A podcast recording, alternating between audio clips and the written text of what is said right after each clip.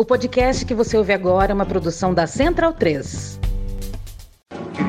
Cristo Redentor, braços abertos sobre a Guanabara.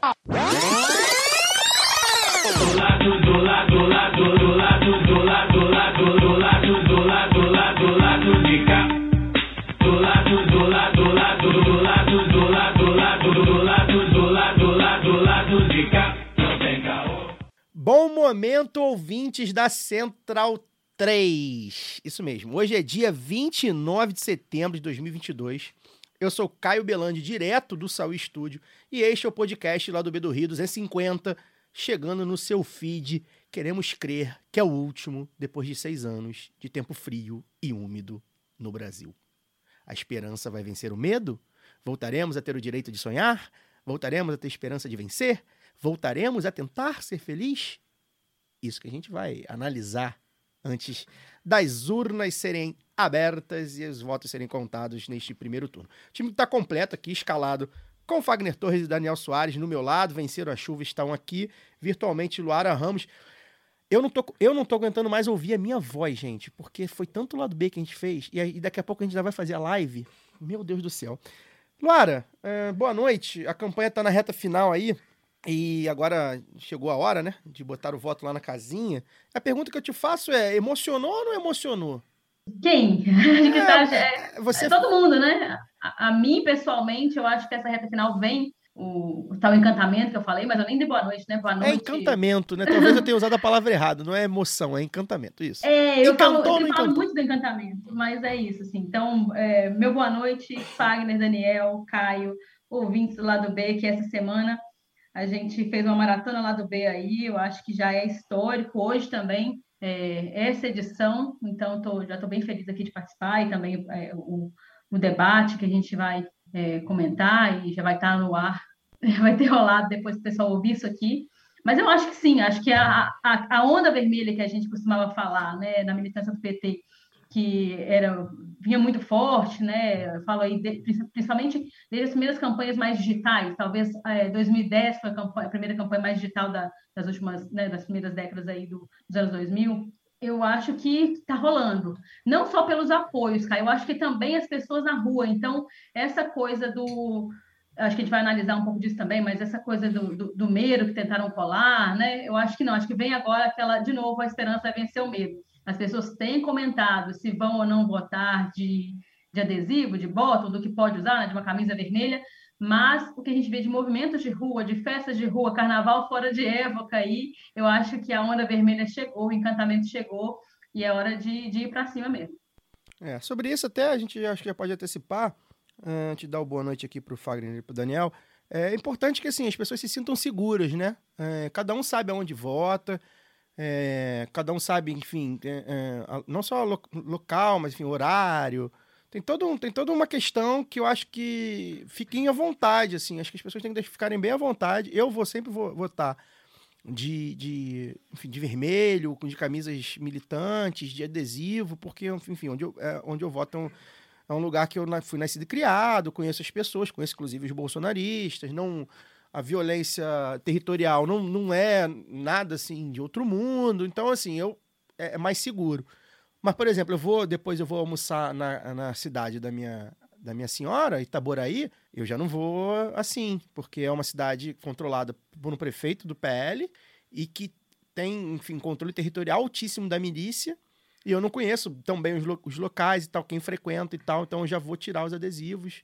Se tiver de camisa, eu vou trocar de camisa, deixar no carro e tal. Então, enfim, fiquem à vontade aí. Eu acho que quem se, se sentir seguro tem que ir. Quem tiver afim, quem a- acha que dá, vai. Mas também ficar de olho, porque, enfim, né?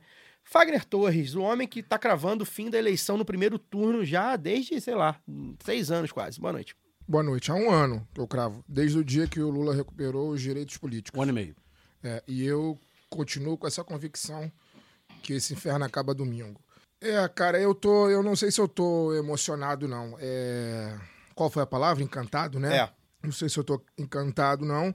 Eu tô. Embora eu esteja muito confiante, eu tô alerta e tô ansioso, né? Essa semana parece que tá durando quatro anos, assim, é impressionante. Pelo menos comigo, todos os dias chega um determinado momento do dia que eu não consigo mais fazer absolutamente nada do ponto de vista profissional. Mas eu queria, antes só de falar isso, queria, inclusive, né, por conta disso, parabenizar vocês três, parabenizar a Giovana, parabenizar a Nanda, parabenizar a nossa companheira Évila, pelo trabalho fantástico que a gente fez é, nesse, nessas eleições.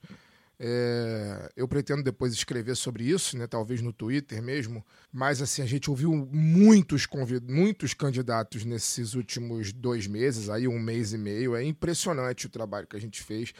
Candidatos dos mais variados partidos no campo da esquerda. A gente espera que a gente consiga, com as nossas entrevistas, conseguir bastante voto para para eles e que pelo menos uma parte deles consiga se eleger, porque todas as casas precisam de renovação. É, aquelas que não precisam de renovação precisam manter os seus candidatos, os seus, seus deputados, seus senadores é, que são, enfim, de luta. Né? Então, acho que, cara, fantástico esse trabalho. E, e agora, enfim, esse é o último programa desse período, mas a, no momento que a gente está gravando aqui, nós estamos gravando um programa agora, às 7h33 da noite, e quando for uma e meia da manhã, provavelmente a gente vai estar tá entrando no ar de novo em outro formato. Então, que vai ser no YouTube para comentar esse debate. Mas é isso, eu queria dedicar é, esse programa, cara, Caio falou muito do, de 2018, né? De como o programa de 2018, o último antes do segundo turno, foi catártico, e foi mesmo. Foi absurdamente catártico aquele dia. Eu me lembro como se fosse hoje, naquela época, nós três aqui, o Alcísio. A Luara ainda não estava com a gente. Mas eu me lembro claramente daquele dia e eu tenho certeza absoluta, eu não preciso nem ouvir de novo para ter certeza absoluta que muita coisa daquilo que a gente falou aconteceu umas mais, outras menos. É, eu acho que a única coisa que a gente não conseguiu prever naquele momento é que existiria ainda, além de tudo, uma pandemia para poder não só aumentar o número de mortos nesse país, mas aumentar também o desespero, aumentar o desalento, aumentar tudo, né? Uma vez que a gente viveu uma pandemia com um governo negacionista e né, que é adepto da necropolítica. Né? Então, quanto mais pobres morrerem, quanto mais pessoas negras morrerem, quanto mais é, mulheres morrerem, pessoas gays morrerem, melhor para o governo atual. Né? É, a política dele é essa. As minorias devem se curvar às maiorias, ele já disse isso lá atrás, em 2018. Então eu queria dedicar, cara, esse programa que a gente está fazendo aqui a todas as pessoas, todas, é, inclusive aquelas que eventualmente não seguiram a ciência, porque inclusive apoiaram o presidente da República, que espero eu começará a desinfetar o Palácio do Planalto a partir do domingo agora, eu quero dedicar a cada uma das pessoas, das mais de 685 mil pessoas que morreram em virtude da Covid. Quero dedicar esse programa ao Evaldo Rosa, músico assassinado no bairro de Marechal Hermes, no Rio de Janeiro, com mais de 80 tiros por soldados do Exército. Tiros esses que foram minimizados pelo presidente da República, que na ocasião disse que o exército não matava ninguém. Quero dedicar esse programa ao Marcelo Arruda, que é um militante petista assassinado na sua festa de 50 anos em Foz do Iguaçu há cerca de dois meses, e a todas as pessoas que perderam a, a vida em função do descaso do governo com as suas vidas ou em função do acirramento da violência política que esse maldito governo promoveu nesse tempo. Eu espero que a partir do dia 2, já falei isso na semana passada, mas quero repetir. Eu quero que a noite do dia 2 de outubro de 2022 seja apenas a primeira do resto da vida de Jair Bolsonaro, seus filhos, seus apoiadores mais próximos, seja apenas a primeira que eles nunca mais conseguirão dormir oito horas consecutivas. Que seja apenas a primeira que eles acordem à noite sobressaltados, com medo, apavorados, tremendo, suando, seja com medo dos homens ou com medo da memória daqueles que se foram. Que seja apenas o começo, que seja apenas o começo do calvário dessa família, de seus apoiadores, de, seu, de alguns de seus eleitores, que seja apenas o começo e que seja principalmente, além disso, a redenção do país que não nasceu, por mais que tenha na sua história capítulos terríveis de escravidão, de opressão, de assassínio, de desigualdade, de covardia. O Brasil não nasceu e não merece para ser o que é hoje. O Brasil é o maior, maior país do continente americano, da América do Sul, né? É o, é o país com maior diversidade do mundo, é o país com um povo trabalhador que não desiste, né? Já diria o slogan do governo, do primeiro governo Lula. É um país do povo trabalhador que não desiste, mas que infelizmente é muito ludibriado pela classe dominante, pela mídia, pelos grandes empresários. Esses que até semana passada, semana retrasada, estavam sentados no colo do Bolsonaro e que agora estão vendo que o barco fez água e que estão tentando se bandear para o lado de cá. Por mais que agora a gente tenha que ter algum cuidado e um, um cuidado, diria, tático com essas pessoas, eu, Fagner Torres, não desejo, não desejo governar com essas pessoas. Não desejo. Essas pessoas elas merecem, não é afago, não é diálogo, não é nada. Elas merecem punição. Elas merecem punição pelo que elas obrigaram a gente a passar esse tempo todo. Não adianta agora que eles queiram reescrever suas próprias biografias, suas próprias histórias, porque não adianta, amigo. Biografia você só tem uma. Você apoiou um golpe, você apoiou uma eleição de um canalha genocida, assassino, fascínora, corrupto.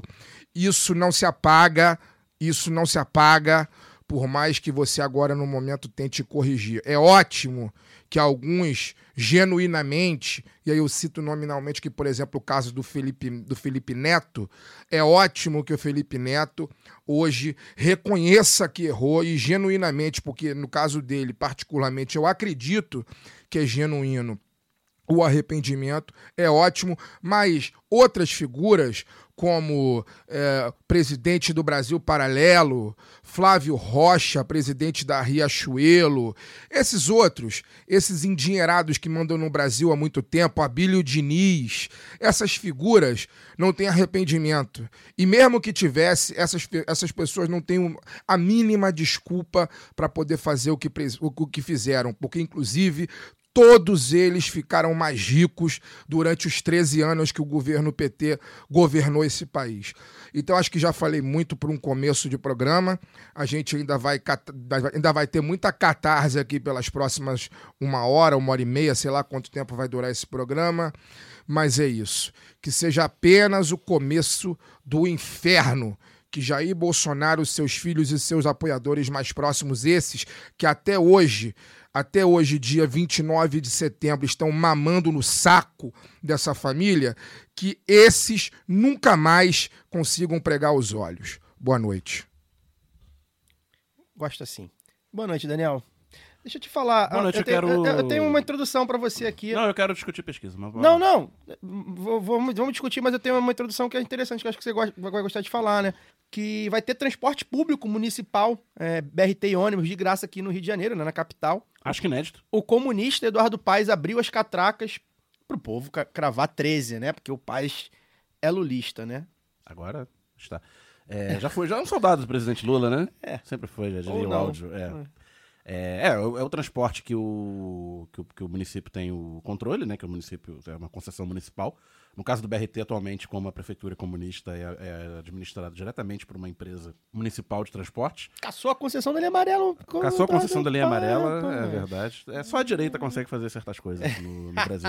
Ninguém imagina falou. o RJ Não, ninguém imagina, cara. Ia tá, ia tá derrubando Nossa a prefeitura aí Senhora. por quebra de contrato, se fosse uma prefeitura de esquerda. Mas, mas é importante, né? Porque, é, como as pesquisas a gente vai discutir mais tarde estão indicando o Lula muito no limite dos 50% dos votos válidos, é, voto. assumindo que, que a pesquisa tá, tá correta, né? No, dentro da margem de erro, é, a abstenção pode decidir se vai ser resolvido no primeiro turno ou não. E, historicamente, a abstenção é maior nos grupos mais pobres, é, exatamente por conta da dificuldade de locomoção. Né? Pa- Passagem aqui no Rio está R$ 4,05. Então você sai de casa para ir votar, às vezes você precisa de dois ônibus. São 8,10 para ir, 8,10 para voltar. É, por pessoa aí, R$16,20 pode fazer muita falta no orçamento do Brasil de Bolsonaro, né? De quem é pobre no Brasil de Bolsonaro. Então, uma medida bem-vinda que, que incentiva a participação do- dos mais pobres aí no domingo.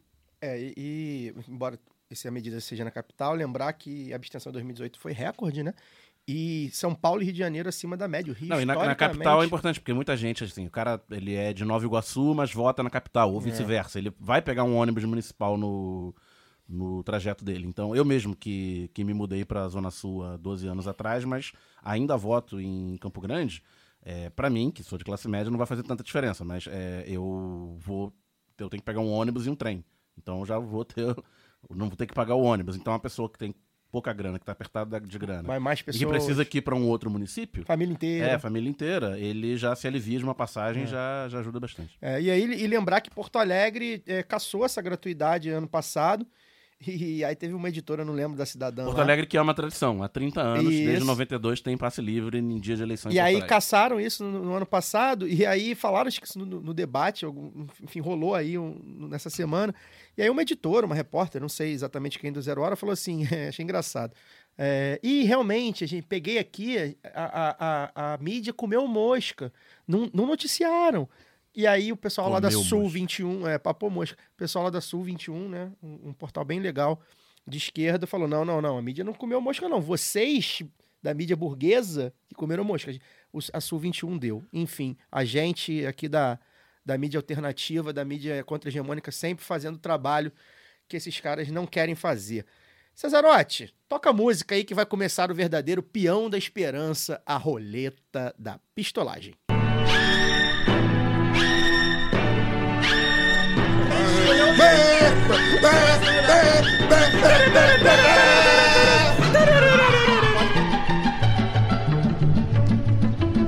Roletão da pistolagem.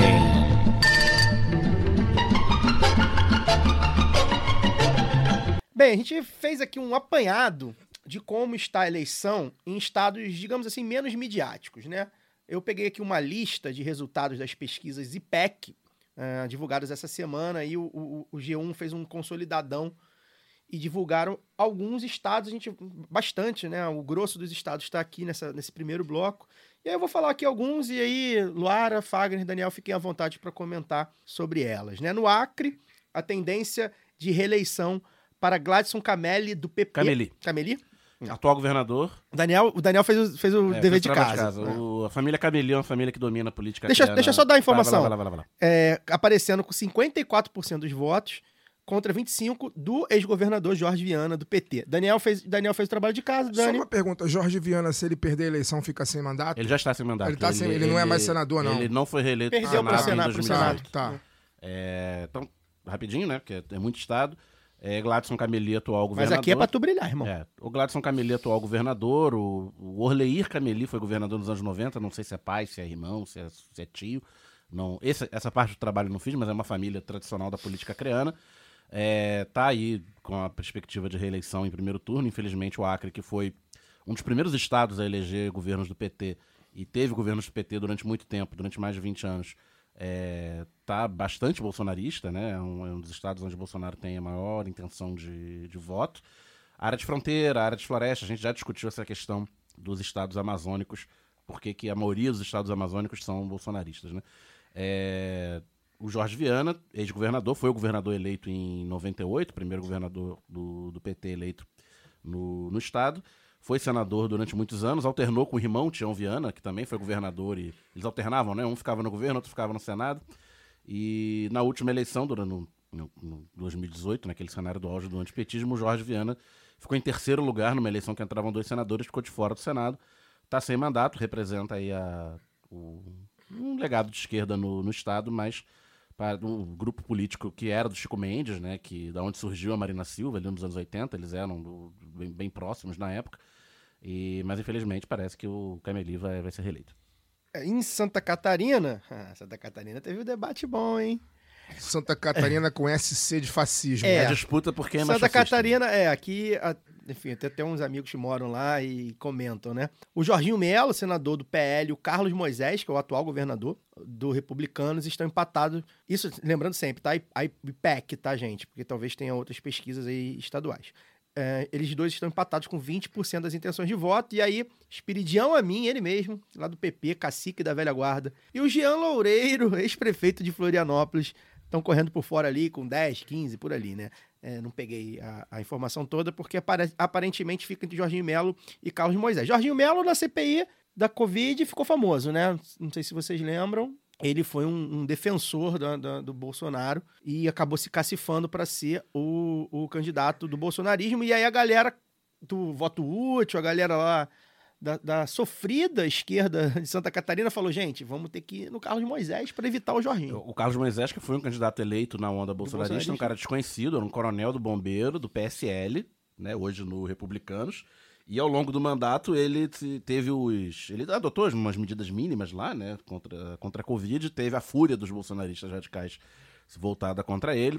Sofreu um processo de impeachment, chegou a ser aprovado na. Na época do com Witzel, a gente lembra que É, a gente, a gente motivo torpe, motivo torpe, era um negócio de autorização de aumento de funcionalismo, era me- meio que pedalada fiscal. E aí ele sofreu, chegou a ter o impeachment aprovado na Assembleia, foi, foi afastado, foi salvo pelo tal do Tribunal Especial, né, que junta cinco desembargadores, cinco deputados eleitos.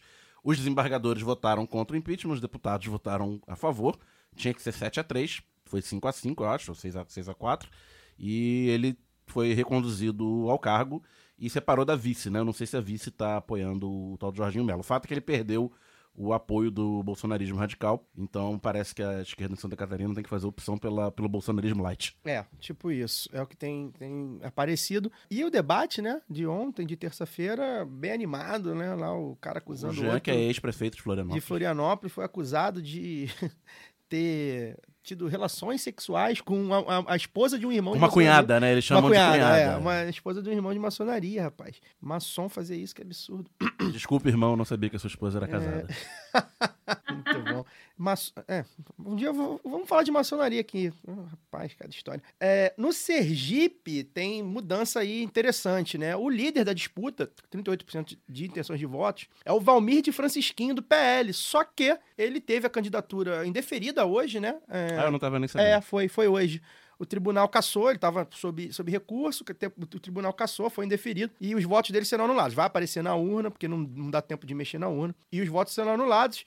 E aí o Rogério Carvalho, senador do PT, tá com 20%, e o Fábio do PSD aparece com 16%. Então aí o Sergipe, que tem uma tradição petista também, né, Dani? Teve o Marcelo Deda, governador nos anos 2000, eleito em 2006. Que eu lembro que em se não me engano. 2018 teve. Eu, eu ouvi, né, o último lá do B, da, da- antes das eleições de 2018, segundo turno. Eu ouvi essa semana e tal. Bem legal, recomendo a todos. Muita coisa que a gente pronunciou ali. É, e eu lembro que em 2018 teve um- uma carta psicografada, cara. o- o- a política brasileira. Você lembra disso? Vocês lembram disso? lembro.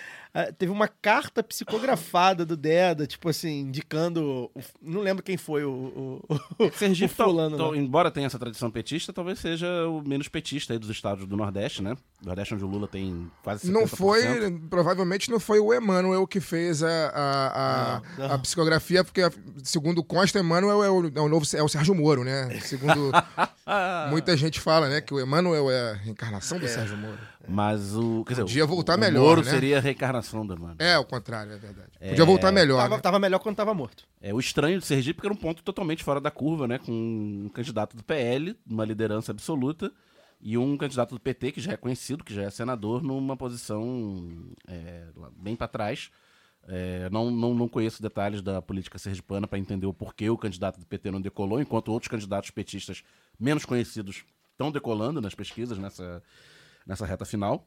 A partir do momento que ficam conhecidos, ficam conhecidos como o candidato do Lula, o candidato do A 13. política local tem, um, tem umas Tem. E peculiaridades. o legado do Deda não é ruim. O Deda era, Sim. era tido como um bom Falecido- governador. falecido Falecido, Deda. Deda. E Inclusive, um grande quadro, é, um grande quadro do PT. E esse negócio da carta é tão, é tão folclórico assim, eu não estava lembrando disso, mas. é, Lembrou, porque ela- lembrou Luara? É porque ela foi, ela foi é, a, a- a- os PT, o PT lá de, de Sergipe, né? Acusa a, é, o, o candidato na época, acho que do PSC, deixa eu olhar aqui, isso mesmo, André Moura do PSC, que era aliado do governo Temer, inclusive, de soltar essa falsas cartas, porque ela não dizia, não indicava o voto em candidato Ah, é, é, o apoiado contrário. pelo contrário, era para dizer para não votar no candidato Caralho, que era do, baixo. MDB, Não, e o que era- governador, em 2018, era um candidato do PSD, né? De dado, apoiado pelo PT, né? Era um, um estado que o PT não elegeu, o governador apoiou um candidato do Centrão. Mas é, vai constar na urna, né? O, o Valmir. Isso, vai- Vai, as, vai as constar. críticas eram ao Jackson Barreto, que era do MDB, se não me Isso. engano. Se E aí ele- era do mesmo grupo político do candidato aliado ao PT lá. Então a Entendi. carta era para dizer não vote naquele lá, daquele grupo do fulano de Entendi. tal. Mas é assim, né? O risco É disso daí é que se tiver, se o Valmir Francisquim tiver mais de 50% dos votos, em tese válidos, esses tudo. votos serão anulados e mantido em deferimento da candidatura dele, vai ter que ter eleição, vai ficar sem governador. É. Vai ter que ter eleição Suplementar. suplementar. É. É. o caso que vale aquela história de se 50%, Se 50 mais anular, for anulado, é, se for anulado pelo juízo eleitoral do caso. É, pois é.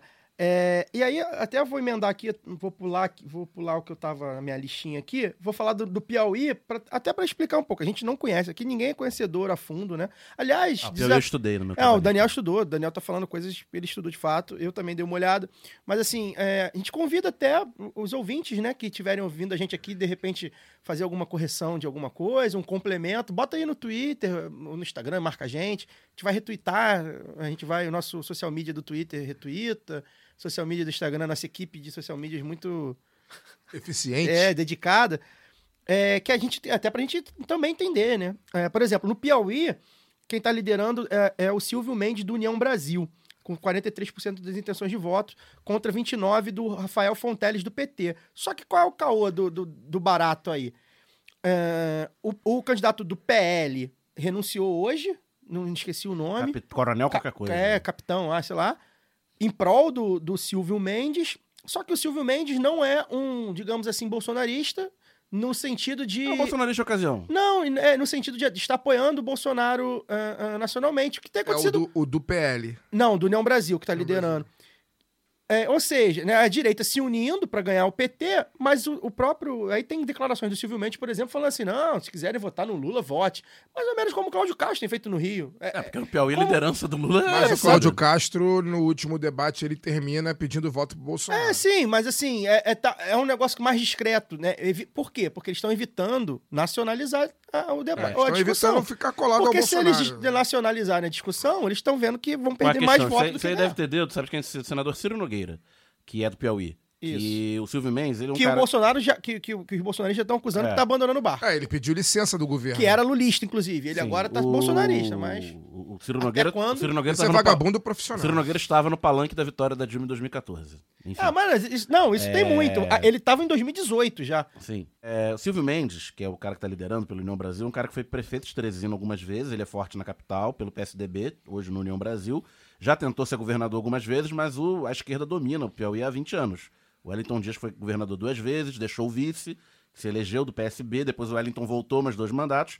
O Wellington agora renunciou para concorrer ao Senado. Eu fui até pesquisar quem era a vice-governadora em exercício, é a Regina Souza, que foi senadora, atualmente é, é, é a governadora do, do Piauí, mas ela não é, não sei porquê, ela não é a candidata que está concorrendo. Quem está concorrendo é o Fonteles, que era secretário de Fazenda do, do Wellington, do PT. Então ele é um cara que é pouco conhecido, aquela história, um cara pouco conhecido, a, a população está conhecendo agora e ele vem crescendo muito, como outras várias candidaturas do PT no Nordeste. Então isso parece essa medida aí de, de renúncia do candidato do PL, que não tinha decolado, o bolsonarista raiz, digamos assim, em prol do bolsonarista light, que é o bolsonarista de ocasião, me parece uma medida desesperada de tentar ganhar no primeiro turno, é, confiar que o Fonteles não vai subir o suficiente para tirar o mais de 50% do Silvio Mendes, que é o cara com 30 anos, 40 anos de política no Estado, muito forte na capital, ver se ele fecha no primeiro turno para não dar mais quatro semanas de campanha para ele crescer num Estado que o Lula deve ter 70% dos votos ou mais. Pois é. Aliás, a, a senadora que vocês contaram aí, né, da Regina Souza, lembrei, Agora governador. é, eu lembrei aqui que eu, eu fui checar, mas é verdade, eu lembrei. É, o Danilo Gentili disse que ela era parecia uma empregada, eu a tia do café. A tia do Porque café. É uma mulher negra. Então, A Regina era suplente do Wellington no Senado. O Wellington se elegeu governador no metade do mandato. Ela assumiu a segunda metade do mandato. E aí, quando o Wellington foi ser reeleito, ela foi puxada para vice do Wellington em 2018. Na Paraíba, o atual governador do PSB, João Azevedo, lidera a disputa, 35% das intenções de voto. Na sequência aparece Pedro Cunha Lima, esses sobrenomes que ficam 300 É anos. filha do, Ron- filho do Ronaldo, Do Cunha Lima, que é o PSDB. cara que atirou Do no- Ronaldo no- ou do Cássio?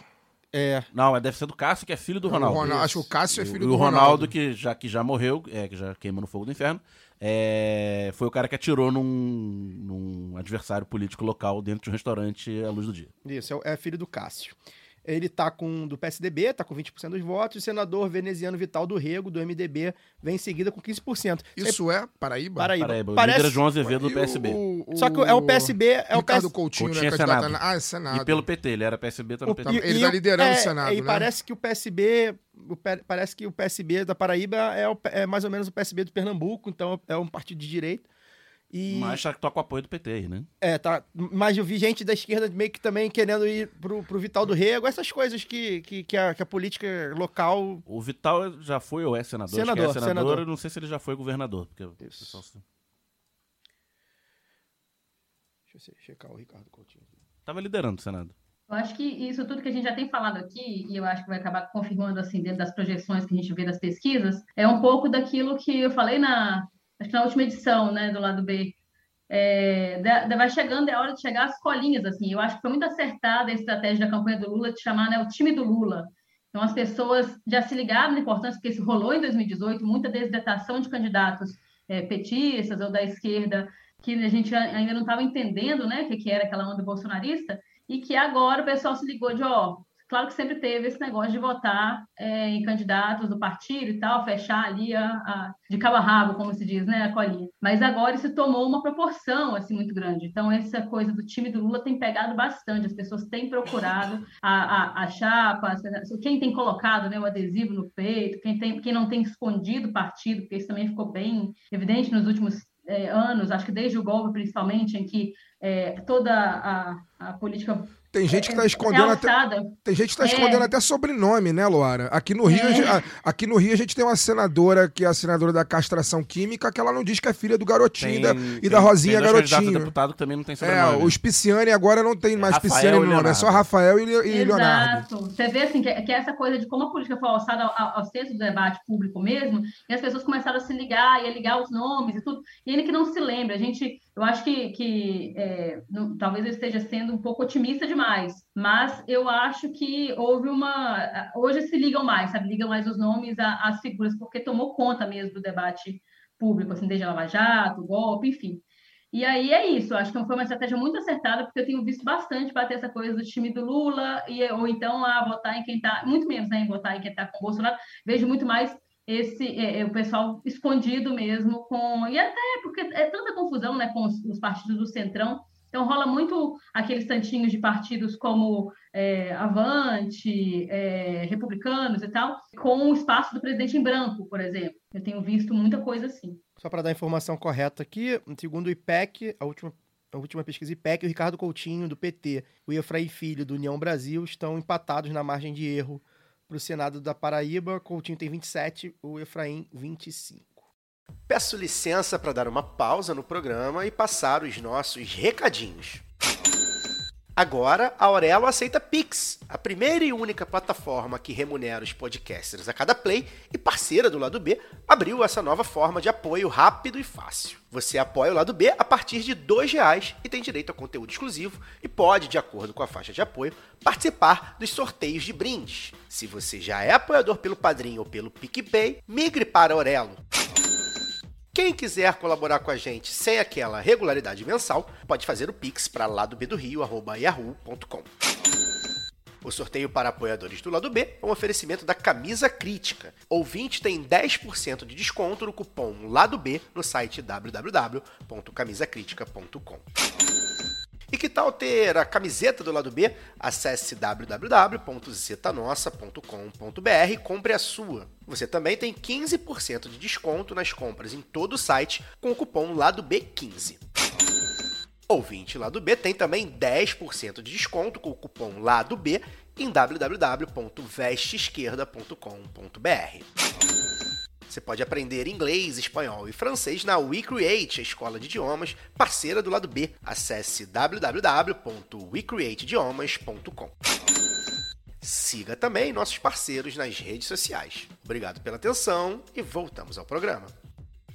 Ah, chegando agora no Rio Grande do Norte, Fátima Bezerra, do PT, atual governadora, liderando a disputa com 49% das intenções de voto contra 20% do capitão Stevenson do Podemos.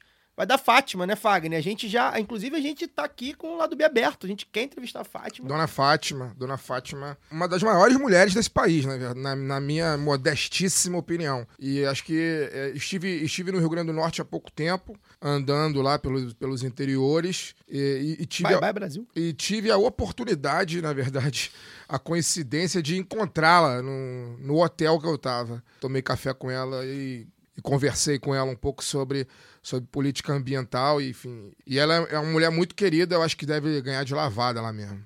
Agora a gente vai pro Maranhão. O candidato Carlos Brandão, do PSB, com 21% da- das Era o intenções vice de do voto. Gino. né, é mantendo a liderança. governador. Um salto do- da- da- nas últimas semanas. O Everton Rocha, do PDT, com 20%. PDT no Maranhão é Sarney, tá, gente? E Laércio Bonfim, do PSC, aparece com 16%. Esse deve ser o bolsonarista. Sarney é ruim ou bom hoje em dia? Não sei. No Maranhão é ruim. Ah. No, no Nacional ele compõe Tá. a frente Ah, amplíssima. É, pois é. É, tem que... O Carlos Brandão é o atual governador, PSB. Ele é vice do Flávio Dino, que saiu do PCdoB ao longo do segundo mandato, foi PSB, e é candidato, saiu- renunciou para ser candidato ao Senado e é o favorito pra- na eleição do Senado no Maranhão. Então o grupo político do Dino deve manter o, o governo no, no estado. Querida, cheguei. No Mato Grosso, aí, aí agora a coisa começa a complicar. O candidato do União Brasil, Mauro Mendes, tá com 60% de votos. Vai atual levar. governador também, né?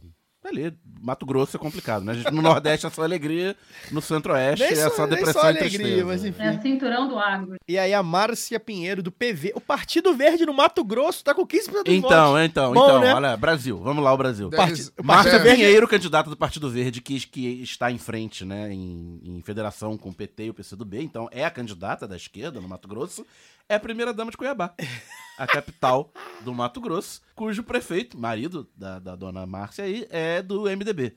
Então o, o Brasil é complexo. É, o Partido Verde aqui, inclusive, é de direita também. Mas o Partido Verde também faz parte da coligação. Da Faz, federação, faz da da federação, federação, né? A gente quer saber por quê, inclusive. Mas enfim, Se, vai saber. do- se algum quadro do PT é pudesse Tem- a gente tem um quadro do PT do Brasil, aqui, não sei se é, não sei se é o verde do, do- do- da bandeira, né, Ló?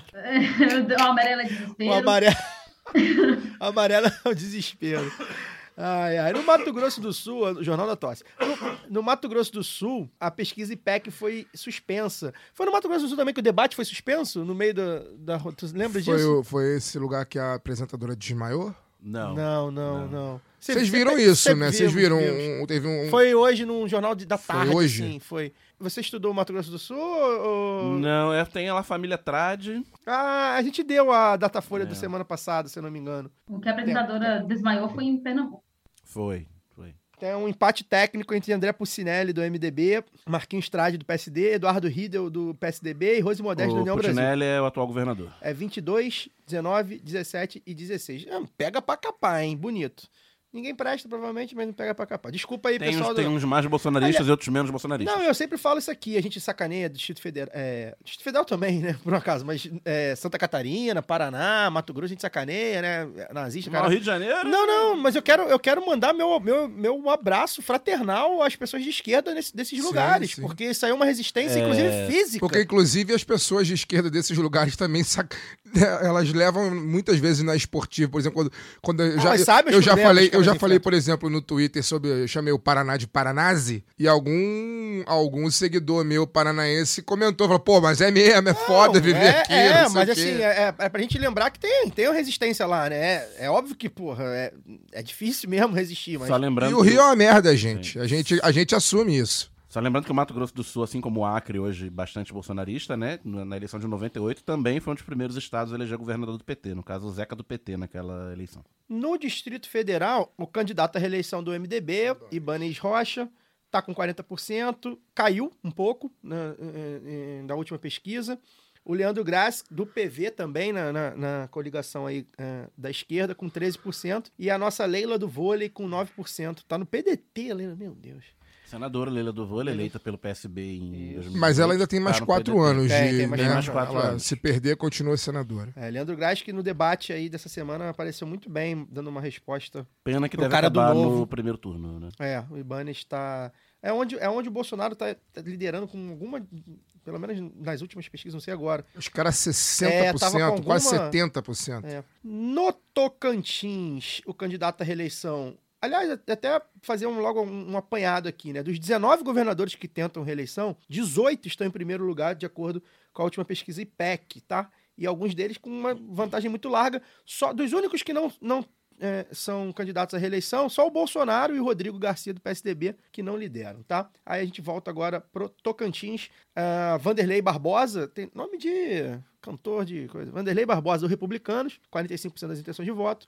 Em segundo lugar está Ro- Ronaldo Dimas do Vê PL. o- os dados totais, porque eu acho que o filho da Cátia Abreu, o Irajá Abreu, é um dos candidatos e tá comendo poeira. A Cátia Abreu colocou o nome indígena no filho, O- né, o- cara? O Brasil é foda, Irajá. né, meu irmão? O, o é Irajá muito tá com foda, oito- o Irajá cara. do PSD tá com 8% e ele só aparece como Irajá. É, porque ele não tem sobrenome também, né? Ninguém tem sobrenome. Pois é, cara, é muito foda. Cara, é, a Cátia Abreu botar um nome indígena no filho me pega A Cátia demais, é candidata cara. ao Senado? Não sei se ela, acho que ela, ela tinha mais quatro anos em 2018, né? Quando ela foi vice do Ciro Gomes.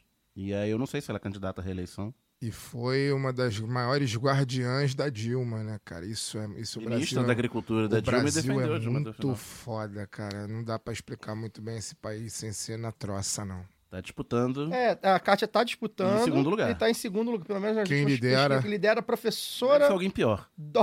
Com certeza. Professora Dorinha do União Brasil. É a nova Cátia Abreu. É, e a deve ser Abreu pior, agora. é, deve ser A Cátia pior. Abreu deve ser considerada muito Tocantins esquerda. era pra ter, Tocantins era pra ter o professor Luxemburgo, né, Era, candidato, né? Mas aí veio o Carlos Amasta naquela confusão Que toda. é ex-prefeito de Palmas, o Amasta. É um, cara, é um cara que nasceu na Colômbia. Ele fala enrolado. ele fala Ah, é meio verdade. Eu lembro que é o colombiano que eleito. É, eu lembro É. disso. Lembrei, lembrei, em 2020. Muito bom. Lá no Amapá, o candidato, agora o Daniel vai deitar os cabelos aqui. O candidato de solidariedade, Clécio, mantém a liderança na disputa com 50% de intenções de voto. Teve um crescimento de 9 pontos nas últimas semanas. Em seguida aparece o Jaime Nunes com 36%, bem polarizada. O Clécio, que é do Solidariedade, o partido do Paulinho da farsa aí, ele tem uma história peculiar porque ele foi, ele começou a carreira política dele no PT, foi eleito vereador pelo PT em 2004. Depois ele foi pro PSOL, fundador do PSOL, saiu lá em 2005. E foi o primeiro prefeito de capital eleito pelo PSOL em Macapá em 2012.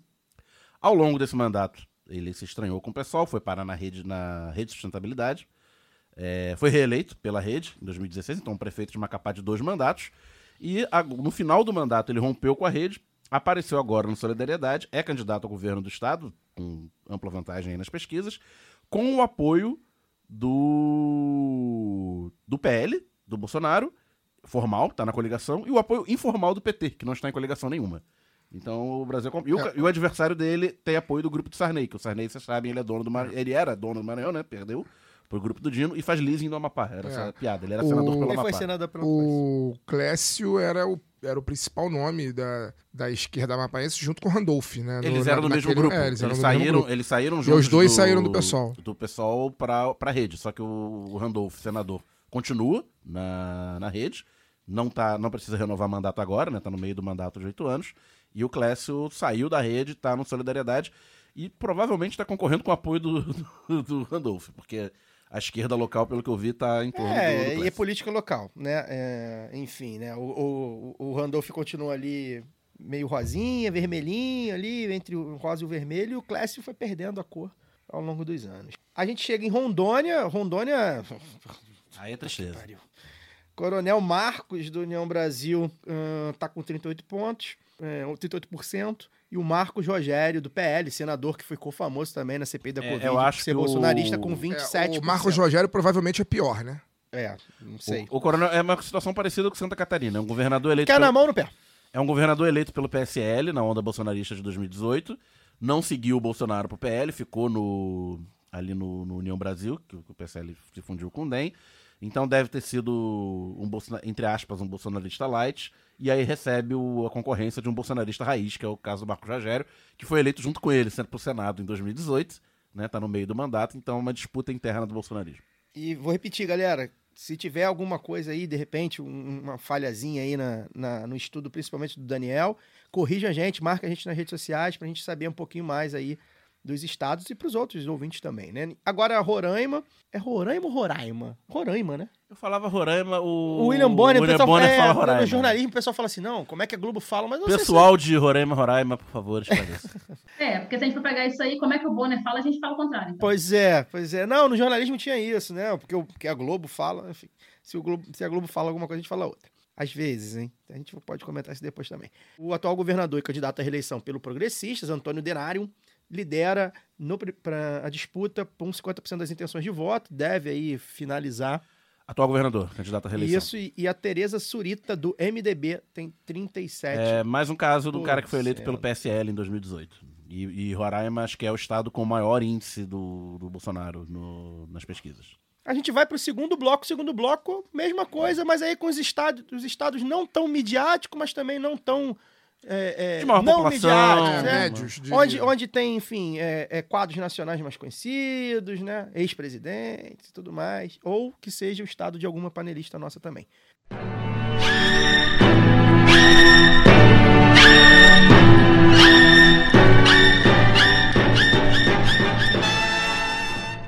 Bem, a gente começa com o valoroso, gigantesco, importantíssimo estado do Espírito Santo, onde o candidato do PSB, Renato Casagrande, lidera a disputa com 53% dos votos. Tá, enfim, candidatíssimo a, a matar já no primeiro turno. E o Manato do PL com 18% dos votos. Luara Ramos, me lembra uma coisa aqui. Hum, cuidado pra não deixar ar em maus lençóis, hein? Não, é, é uma pergunta mesmo, porque eu não me lembro. O Casagrande apoiou o golpe? Casa Grande é aquele caso, é, é um caso à parte, assim, porque Casa, ele foi candidato é, à reeleição em 2014, tendo no primeiro mandato dele o, a vice do PT, né, com o Givaldo, que agora está no PSB, saiu do PT é, depois de uma tentativa aqui de ser presidente do partido, num embate com o João Cosa, que foi é, candidato, já foi prefeito de Vitória, né, enfim. E aí eu diria que o Casagrande ele acaba sendo um caso de isentão ali no. Ele no- tava sem golpe. mandato, né? É, e ele, mas ele, como secretário, acho que já era secretário-geral do PSB. E, e aí, naquela, naquela ocasião que ele vem para a reeleição, o PT lança um candidato próprio que acabou é, dividindo os votos ali, né, desse campo progressista, era o, o Roberto Carlos, que, que foi para a rede, agora veio, voltou para o PT, é, já foi deputado estadual, e agora é candidato a deputado estadual aqui de novo, mas naquela época foi o candidato do PT ao governo. Então isso acaba é, fazendo, é, causando um rompimento assim do Casa Grande com o PT, que pelo menos é, acho que essa é a avaliação de todo mundo que, que né, do- dos petistas que não estão exatamente, não foi quem fez os acordos, mas que, que lê assim, né? Então tem essa, esse ruído, o Casagrande, inclusive, recebeu o Moro esse ano aqui. Isso foi um, já um problema, porque estava naquela coisa do PSB ir ou não ir para a federação, né? Do, que, que o PT acabou entrando aí com o PV, enfim, com o PCdoB. E, e gerou um mal-estar assim, na campanha, com algumas declarações atravessadas do Casagrande, mas que depois, com uma composição nacional, é levado a declarar voto no Lula. E aí o PT retira a candidatura do Contarato, né? Que acabou vindo para poder trazer mesmo a ideia era ter um, um projeto Espírito Santo, né, que a gente que é um, um desejo da militância do PT aqui já há algum tempo e temos às, vezes posições recuadas até da diretoria. Aí eu estou falando como militante, com, com as críticas que, que devo fazer, assim, é, como perguntei, né, para a Jaque também, que, que levou aqui quando a gente entrevistou a presidenta é, do PT aqui no Espírito Santo, a Jaque Rocha, que é candidata a, a deputada federal. Então, temos essas questões regionais, que nem sempre aparecem nas projeções. Aqui, grande parte, inclusive eu, é, vai, vai adotar, né, grande parte da militância do PT e de esquerda vai adotar é, o voto útil no, no, no Casa Grande, que eu acho que se a gente está falando de voto útil, apesar de todas as discussões que podem implicar nessa, nessa tese do voto útil, mas é, no Casa Grande, por uma questão de, de acordos mesmo nacionais, tem disputa também para o Senado, que já vou adiantar aqui, o Caio não passou, mas que os candidatos que estão ali na à frente Você é a nossa Então- correspondente. Mete bola. é, que são, é, é- é o, eu não sei, não estou ligado nos últimos números, mas Magno Malta, aquele, Nossa. né, Eu quero outro. terrível, é, Qualquer, pode falar qualquer nome aí, eu prefiro. exatamente, e a Rose de Freitas, do MDB, que apoiou o golpe, mas que é de uma ala, da, da- de uma ala é, à parte aí do, do, do MDB, uma ala diferente, uma ala, dizem que é mais ligada ao, ao Renan Calheiros, enfim, mas uma, uma candidata Democrata, já oriunda aí do, do movimento estudantil, foi uma das, das primeiras A gente mulheres se apega no que dá. é, mas assim, é, nem, acho que o, o apego aí é tirar o Magno Malta. Assim Exato. como em 2018 a ideia era não deixar nem ele entrar, né? E também tirar o, o Ferraz. A grande loucura é que, assim, o, o, o Casagrande ele fechou todo, todo mundo. Então você vai ver, quem olhar para a propaganda eleitoral do Espírito Santo toma um susto, assim, porque vai ver PT, PS, P- P- PSB, PSDB, tudo com uma marquinha lá do Casagrande. É, os outros candidatos, inclusive o, o, Guerino Zanon, é, que estão lá, né, bem atrás, assim, do Manato, que é, o Manato é o candidato do Bolsonaro, mas o Guerino Zanon é latifundiário, e ele também é, demarca isso muito bem, reivindicando o bolsonarismo ali, é, velado ou não. Mas o, o mais louco desse negócio do, do que eu estava falando do Casagrande é que o vice dele é um dos candidatos rechaçados ao Senado em 2018, que é o Ricardo Ferraz, filho de uma figura aqui tradicionalíssima, né, é, que retorna à política, assim, agora como, como vice do Casagrande, é o relator da reforma trabalhista. Então, nós temos aí gente que está fazendo, fazendo doce para poder votar em candidato no, no- no- no Brasil inteiro, ah, que voto útil não- é, é coisa de orelha seca, como se diz lá em Minas. Aqui a gente também está tendo que tapar o nariz e encarar certas coisas por uma questão mesmo de, de pragmatismo, que eu acho que não pode ser uma vulgarização da política, como eu tenho falado, mas de acordos que são estabelecidos, e acordos significam é, canais de diálogo. Né? Então, por exemplo, tá- retomar o diálogo com um candidato que tem 53% de, de intenção de voto já no primeiro turno, eu acho que é, é meio óbvio, né? E eu, sinceramente, assim, aí falando como moradora mesmo do Espírito Santo, a gestão do Casa Grande foi uma gestão que tem, é, é bem vista, é, na, uma gestão da pandemia, né? Principalmente na saúde, eu acho que foram grandes acertos. O, o- ele faz é, movimentos interessantes, como, por exemplo, oferecer leitos aqui, já que já estava mais controlado, leitos para é, pessoas do Amazonas que vivia aquela crise terrível lá em Manaus, principalmente. E não só movimentos como esse, a, a saúde tem trazido algumas coisas de inovação, de, de a própria é, campanha de vacinação chegou mais rapidamente na população aqui. Então, são coisas que a gente olha e tenta aprender com o que há de bom e, e aprender também a criticar o que há de ruim para a gente conseguir avançar. E aí, depois também a gente pode falar, é, no final, de uma forma mais geral, para não ficar tão extenso, das projeções para a Câmara e para né, estaduais, assim, pelo menos de alguns lugares que a gente já conhece. Com, eu, tenho, eu tenho lido o relatório do Departamento Intersindical de Assessoria Parlamentar, né, o DIAP, que faz, traz algumas projeções que são interessantes também, de renovação ou não, né? A gente parece que não vai ter tanta renovação assim, mas que eu acho que são interessantes até para a gente entender qual que é a estratégia, se é que existe, dos partidos do campo da esquerda, do campo progressista, enfim. Eu acho que é até importante que eu esqueci de citar quando a gente falou de dois estados aqui específicos. Na verdade, um a gente ainda vai falar. No Distrito Federal, por exemplo, tem um movimento do pessoal querendo da esquerda, né? As pessoas de esquerda, progressistas. evitar Damares, Para né? evitar a Damares, ex-ministra do, do Bolsonaro, votar na Flávia Arruda, Ex-ministra ex-ministra do do, Bolsonaro. E assim, é, eu, eu, eu, eu vou ser bem sincero, eu não sei se eu teria estômago pra, nesse nível. Mas eu entendo perfeitamente quem, quem, quem pensa assim. Entendo perfeitamente. Porque a, a, acho que é todo mundo aqui, nós quatro, somos A- críticos. A Flávia. Arruda, ela é religiosa? Ela é eu não sei de- se ela, se ela ela é reivindica isso. É da bancada do a Damares, gente, a do Damares, a Damares, se- Bancários do quê? Do oportunismo. a, da, a, da, É, então ela é melhor que a Damares. a Damares, ela disse que se identifica com o integralismo. Sim. Ela falou Não, a- isso. a da- Gente, a da- Damares, a é, Damares é- Malta. A Damares né? é a Damares aberração completa. É, a Damares é, a é, aberração completa. Pra quem é de esquerda, eu entendo que às vezes acha, haja uma, um nojinho na hora de fazer esse tipo de voto útil. E eu compreendo, porque alguns, em alguns momentos, por exemplo, eu lembro bem, eu dificilmente eu anulo, mas eu anulei, por exemplo, E Crivella. Eu também. Eu, eu, eu acho que foi a única eleição que eu anulei. Eu É, anulei todos os segundo turnos no Rio de Janeiro até o último. Só o último que eu votei no Eduardo Paz contra o 25. Então, assim, é, é, eu não gosto desse movimento de voto útil ser bi- bizarro, mas assim, você, como, como eleitor, você fala assim, cara, esses dois eu não me identifico nem um pouco, e pra mim, ah, um pode ser menos pior, mas o outro tem. Beleza. Mas eu entendo quem faça movimentos, cálculos políticos e tudo mais, porque, cara, é isso. Assim, eu não tenho dúvida que a, Flá- a Flávia Arruda é menos pior que a Damares. Gente, é com quem você Não consegue se- conversar e com quem você não consegue E conversar. aí entra, por exemplo- Não é consegue da vontade individual, é da possibilidade, inclusive, do outro. Não, quem vai te quer matar e quem, e quem não vai te matar. Ou Exato. pelo menos quem vai te matar de fome, ou, e não- e- mas não vai te matar de tiro. Não sei, é um cálculo que, que eu acho completamente compreensível. É, é, repito, eu acho que é pessoal isso, ou, por exemplo, para quem é militante organizado, né? Como é o caso da Luara aqui, é o cálculo do partido, e é importante que o partido tenha esse, esse tipo de cálculo, porque o partido está.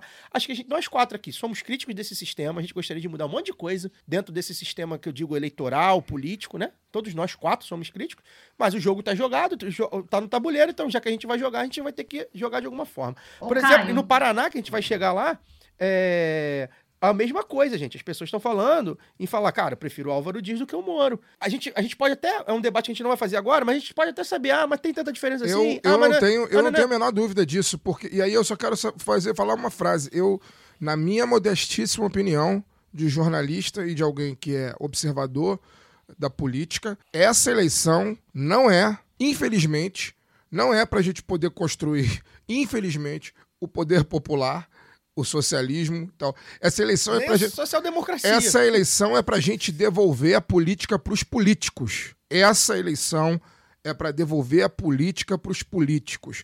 Porque o, o Estado que nós estamos hoje foi criado a partir dessa leitura, de a leitura de que o, o certo não é você ser político, o certo é você ser outsider, o certo é você ser. Tem outro nome que costuma ser usado, mas é que eu não vou lembrar agora. E a Antissistema. é, antissistema. E a política, ela é o espaço de políticos. Se você não é político, você não tem que se envolver em política. Então, essa eleição de 2022 é uma eleição para devolver o Brasil, a política do Brasil, aos políticos. Eu quero que um político de um partido e um político de outro sentem numa mesa para conversar e negociar e fazer acordos, né? E com Damares não dá para fazer acordo.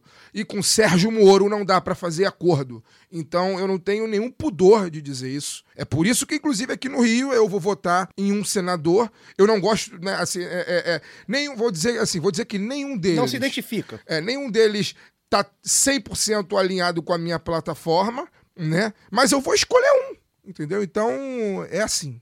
Vamos Paraná então? Já que É, já vamos pro Paraná, né? Que o Ratinho Júnior do PSD, atual governador, deve gabaritar aí no primeiro turno, tá com 55%. E o Requião, que foi pro PT, saiu do MDB velho de guerra e foi pra o comedor de mamona. Requião tá com 28%. Aqui é sobrevivência, É o mas acho que máximo que, não você vai consegue. dar. Acho que 30% no, esquerda, no PT no Paraná é bastante respeitável, mas. O Requião vai, vai É pegar. o Requião, né? É Vai- porque é o Requião. É, Exatamente, porque o Se não Requião. fosse o Requião, não teria isso. E o Requião pega uma boquinha aí no, no nosso querido governo Lula, se Deus quiser. O Paulo Dantas e Alagoas, do MDB. Alagoas é um bom caso. É, Alagoas o Daniel vai deitar. O Paulo Dantas, do MDB, lidera a disputa com 30%. Lembrando sempre, PEC dessa semana, tá, gente?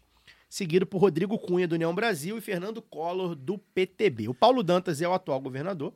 Ele foi. Eu vou deixar o Daniel brilhar. Brilha, Daniel. É, o governador de Alagoas, é, quando começou o ano, né, quando virou 21 para 22, era o Renanzinho, Renan Calheiros Filho. Já em final do segundo mandato, ele renunciou em abril para concorrer ao Senado. E é, Alagoas não tinha vice-governador desde 2020, porque o vice-governador foi eleito prefeito de Arapiraca, teve que renunciar para assumir a prefeitura. Luciano, alguma coisa. É, e aí o a Assembleia Legislativa de Alagoas teve que eleger um, um governador tampão para terminar o mandato. Foi um pau danado, liminar para cá, liminar para lá, disputa do grupo do, do Renan Calheiros com o grupo do Arthur Lira. O Renan prevaleceu, elegeu o Paulo Dantas, que era um deputado estadual, não lembro se era presidente da Assembleia, mas era deputado estadual. E, uma vez eleito governador, Tampão virou o candidato natural do, do grupo do, do Renan, a sucessão. Tem o apoio da, da esquerda, né, que está fechada com, com o Renan em Alagoas. O Renan está fechado no apoio nacional ao, ao Lula.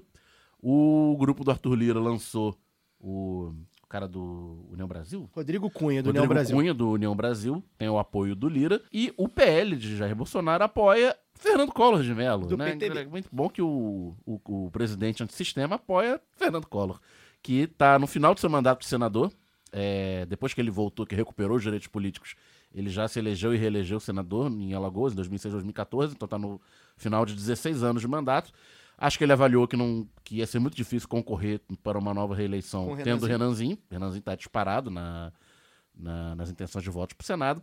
Acho que ele tentou o Estado com o apoio do Bolsonaro, mas Bolsonaro no, Vai ficar no sem mandato, Nordeste Collor, hein? vai ficar sem Hum, mandato, Que delícia. mas hein? pode chegar no segundo turno contra o Paulo Dantas. Mas nas projeções de segundo turno, o Paulo Dantas vence o Collor, embora, né, se você somar o, o Paulo Dantas com, com o cara do, do Lira, passa as, as atuais intenções de voto do Paulo Dantas. Só que o Paulo Dantas tá crescendo muito, né? É aquela coisa dos candidatos apoiados pelo PT no Nordeste. Pô, colorzinho sem mandato, hein? Hum, uma tranquinha depois de velho, porra. Vamos pros Amazonas. No Amazonas, o atual governador e candidato à reeleição pela União Brasil, Wilson Lima, lidera a disputa com 34%. O amazonino Mendes foi meu vizinho lá em Erra do Cabo. É, tem 26% do... 800 anos de Foi- política. ele tem uma casa lá no, no- no condomínio que eu ficava em Arraial do Cabo, lá na Praia Grande. 26% da cidade- cidadania, né? O amazonino. Já foi governador, já foi um monte de coisa, prefeito de Manaus. E o Eduardo Braga, do MDB, tá com 17%. Eduardo Braga é senador, né? Senador e ex-governador também. O, o Wilson Lima é mais um filhote da- das eleições de 2018.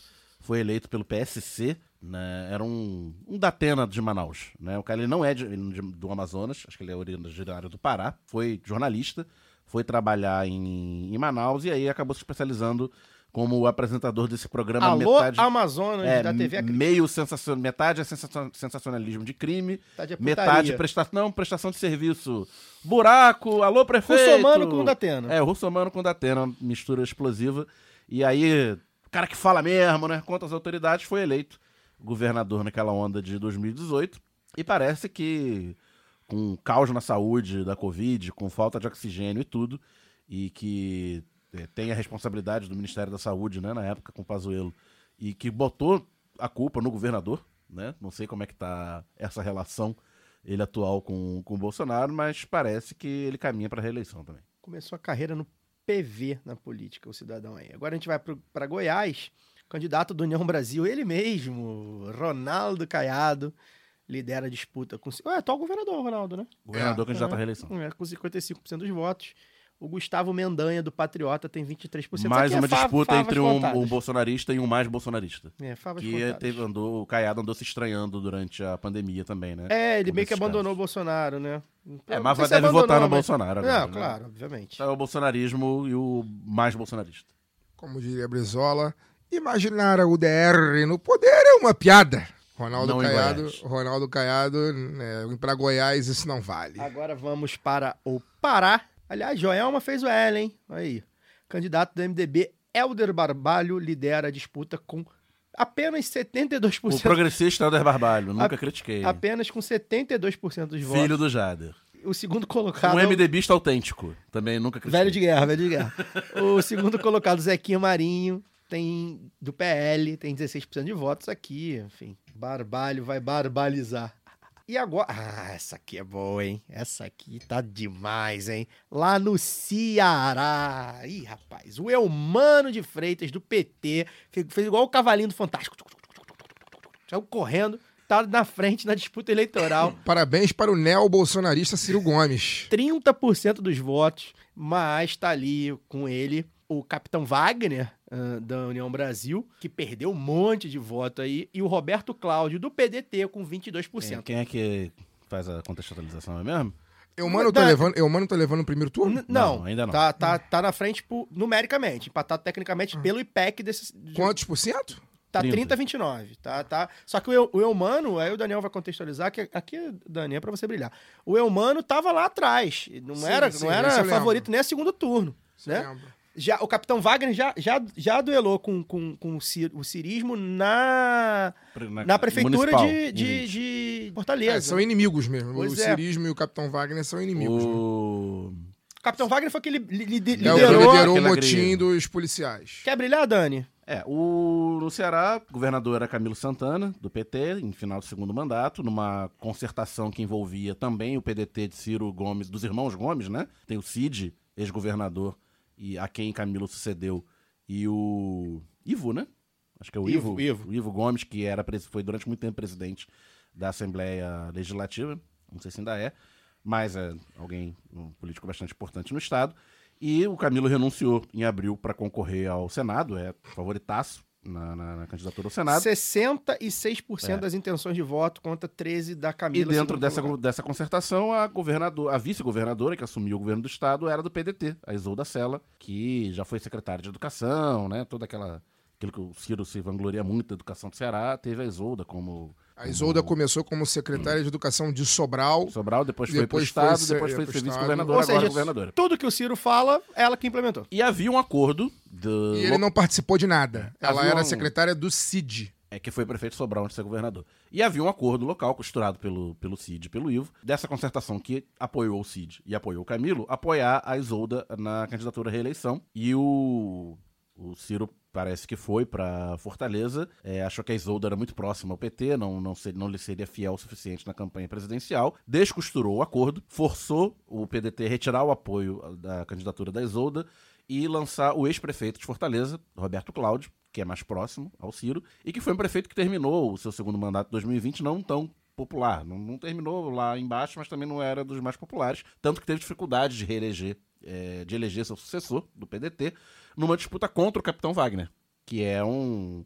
líder, líder de, de motim de policial, né? Que, que vivia as turras com o governo do Cid. Teve aquela O confusão Cid lá com o que o Cid avançou com o trator, tomou tiro tiro, nele. e tal. É. Capitão Wagner estava nessas confusões todas, foi eleito. Quando aconteceu essa confusão toda, o Capitão Wagner já era deputado federal eleito em 2018 e foi um candidato a prefeito de Fortaleza, quase ganhou, foi pro segundo turno, perdeu no, no finalzinho e agora liderava todas as pesquisas pro governo do estado. O grupo do Ciro forçou o lançamento do Roberto Cláudio PDT e aí o PT rompeu a aliança e lançou o Eumano, que era desconhecido, aquela história toda dos candidatos petistas do Nordeste. Grande enxadrista, Ciro Gomes. Exatamente.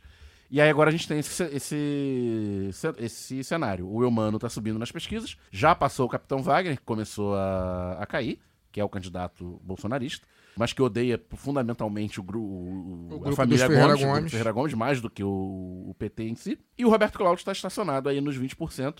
Muito, e o pro- Ciro perdeu o apoio dos irmãos. muito E o Lula provavelmente. fazendo tour pelo Ceará e pela Bahia. O Ciro né, estará lá também. Vão, vão disputar palanque Muito lá. provavelmente um segundo turno entre Eumano e Capitão Wagner. E o Mas aí, com sinalização de apoio dos irmãos Ivo e Cid Gomes ao Camilo Santana, fortemente, tem Ao Eumano, no declarações caso? aí soltas. É, não, e, e é, mas assim, né? Ao grupo a- do Camilo. Ao, ao grupo do Camilo. É, a Isolda sai do PDT também, né? Enfim, Ela já saiu do então, PDT. Logo depois que ela é, perdeu a candidatura, logo- ela anunciou. Então, todo, todo esse movimento.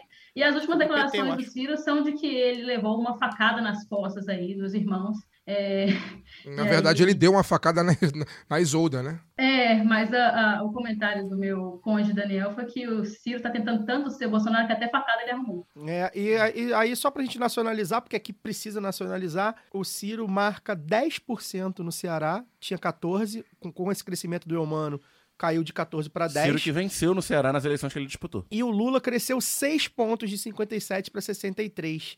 O Bolsonaro tá com 19. Então, E hoje tem vídeos de isso é o prefeitos. no Ceará, irmão. Hoje tem vídeos de prefeitos do interior do Ceará pedindo que, que era fechado ao, ao grupo Ferreira Gomes e que agora está pedindo voto para o Lula para encerrar a eleição no primeiro turno. Parabéns, Ciro Ferreira Gomes, o senhor é um grande estrategista.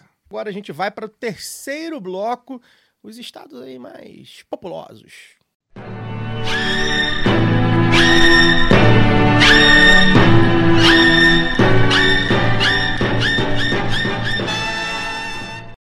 No Rio Grande do Sul, o candidato Eduardo Leite, governador, ex-governador. Cara, não, peraí, antes de eu falar. Não, vou Você dar o serviço. Vou dar o balança serviço. Vou dar o serviço. O candidato Eduardo Leite, né, que não é governador, mas é candidato à reeleição, digamos assim, tá com 38% dos, dos votos. E o Onyx Lorenzoni, que na verdade é Onyx Lorenzoni do PL, puxa-saco do Bolsonaro, tá com 26% dos votos. Amplia aí que tem coisa interessante também. Tem o Heinz. O Heinz é aquela que, aquele que recebia a mensagem da, da, da Mia Khalifa direto na CPI da Covid. Exatamente, né? tá com 4%. O Edgar Preto, do PT, tá com 10%, e o Luiz Carlos Reis, do PP, é jornalista, né? Luiz Carlos Reis, era comentarista lá da TV, É. com 4%. E pro Senado, o Galo Missioneiro lidera, né? É, no, no, no Senado tá bem embolado, a pesquisa IPEC dessa semana, o Olívio Dutra tá com 30, a Ana Amélia com 24, e o Mourão, caraca, Mourão, né? Vice-presidente Mourão. Estava no Peru. 21%. Estava no No Peru. dia 20 de setembro, que é a data mais importante do ano pro gaúcho, Mourão. cívica, né? No, no calendário gaúcho, o Mourão tava no Peru. A gente tem que lembrar que o Eduardo Leite, é, enfim, já também tem já papo de É, voto útil do Eduardo Ele não é Leite. governador, mas é o governador que foi eleito na última eleição. Ele disse que não, ele disse que não e que não foi, não renunciou, não, não que, que renunciou, Renunciou né? pra Mas ser candidato a mas presidente, depois cumpriu. não foi candidato a pois presidente. é, e ele falava assim: eu não vou, não vou ser candidato à reeleição. Eu não vou ser candidato à reeleição. Ele tentou ser presidente, não conseguiu, renunciou. Não vou ser candidato à reeleição. Quando ele viu, agora eu sou candidato ao governo, mas eu não sou candidato à reeleição. O candidato, o, o- o atual governador. É o, muito atu- cara de pau, o atual né? governador não é candidato. É, é, É o vice do É o vi- é o vice. Ele é vice, é muita cara de pau, o, o, o, Mas ainda assim é melhor que o Onix. É, já tem é gente foda. fazendo. O Edgar Preto parece que vem crescendo também, de acordo com as últimas pesquisas, mas ainda bem longe da, dos primeiros. É bom a gente fazer um comentário aqui, né? A gente pensou, a gente não, né? A opinião pública, né? Os grandes veículos, por um momento, tentou é, criar Eduardo Leite A como um figura, player né? nacional, né? A gente A é bom, né? figura Eduardo Leite. É, Há um ano atrás a gente tava nessa aí. é claro que é quatro Teve aquela entrevista no Bial, né? Que ele assumiu ser homossexual. Seria mais um tal. candidato de proveta. Eles tentaram vários. Completamente. de- Eduardo Leite e- foi um e- deles. E era engraçado que, assim, a gente ouvia muito de Eduardo Leite, jovem, moderno, caralho, é quatro. O não- que fez Eduardo Não Leite? teve um feito, não falaram assim, não, sei lá, o índice aqui do caralho é 4 da cultura, da educação, dos, das... nada. Nenhum feito. O único feito que ele é famoso é por ter É, feito é, proibido é, exame de, é, de, de mamografia, Mamogra- não, é, né? Mamografia Quando por amostragem, prefeito. por quando ele era Exame de prefeito de, câncer Pe- por Pelot- amostragem. Pelotas, né? Pelotas. Pelotas. Antes de ser governador, foi prefeito de Pelotas. Enfim. Mas não tem um pra dizer, será que não é hora de cobrar o Eduardo Leite? É, não. pois é, esse aí, esse você não cobra nada. O peculiar do Rio Grande do Sul é que desde a redemocratização, Nunca nunca um governador ou elegeu o sucessor, ou fez É. sucessor quando não havia reeleição, ou foi reeleito. É o estado que... E quem deve ganhar duas eleições seguidas, o que as pesquisas indicam, é um governador mal avaliado.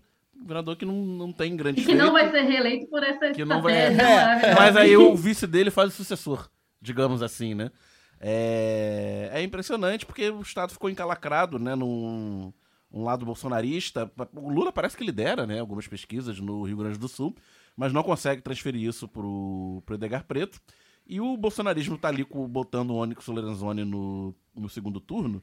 Então é muito capaz do, do Eduardo Leite, com esses 30 e poucos por cento dele, fazer um segundo turno contra o Onyx e, e aí, com os votos da esquerda, conseguir garantir a, a reeleição que não é reeleição. É, o, o Eduardo Leite lidera também nas previsões desse segundo turno. Senado? Realmente. É, o Senado, já, a gente já, já, já cantei aqui, né, do Olívio É, o- Dutra. Galo missioneiro. Seria bem bacana ver o Olívio Dutra aí no Senado novamente. Com o primeiro suplente do pessoal, Roberto Robaina. Em Pernambuco, quem lidera é a Marília Reis, com 34%, seguido da Raquel Lira, do PSDB, com 15%, do Miguel Coelho, do União Brasil, e do Danilo Cabral, empa- empatados com 13%, além do Anderson Ferreira, com 11%. Danilo Cabral é PSDB, né? PSB. PSB É o grupo Danilo- do, do- é dos o campos. grupo dos campos. Algum comentário? Acho que a gente É, pode falar é um sobre... po- É um tanto sui generis também, né? Tem que É, explicar. acho bem louco essa, É, essa eleição. bastante. É, na verdade, eu deixo pro Daniel e Lore explicar. O fato que mais me, me pegou, assim, foi saber essa semana que a Marília Reis não foi a nenhum debate Nenhum. de televisão. Eu achei muito louco isso, a coragem, ou sei lá, né, coragem, enfim, não sei. Mas eu achei muito curioso. A candidata aqui não participou de absolutamente nenhum debate de Ela televisão. vence todas as simulações de segundo turno, né? É importante dizer que É. ela tá bem, meio, bem favorita, mas não liquidou ainda a fatura, né? Marília Arraes, neta de Miguel Arraes, assim como seu, seu falecido primo Eduardo Campos.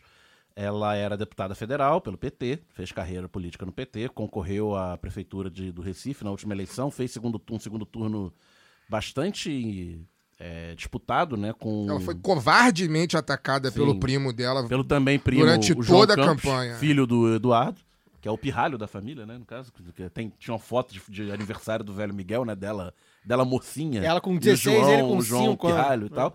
É, ele chorando, inclusive, naquela confusão de, de parabéns. É, foi atacada com táticas bolsonaristas, inclusive no segundo turno.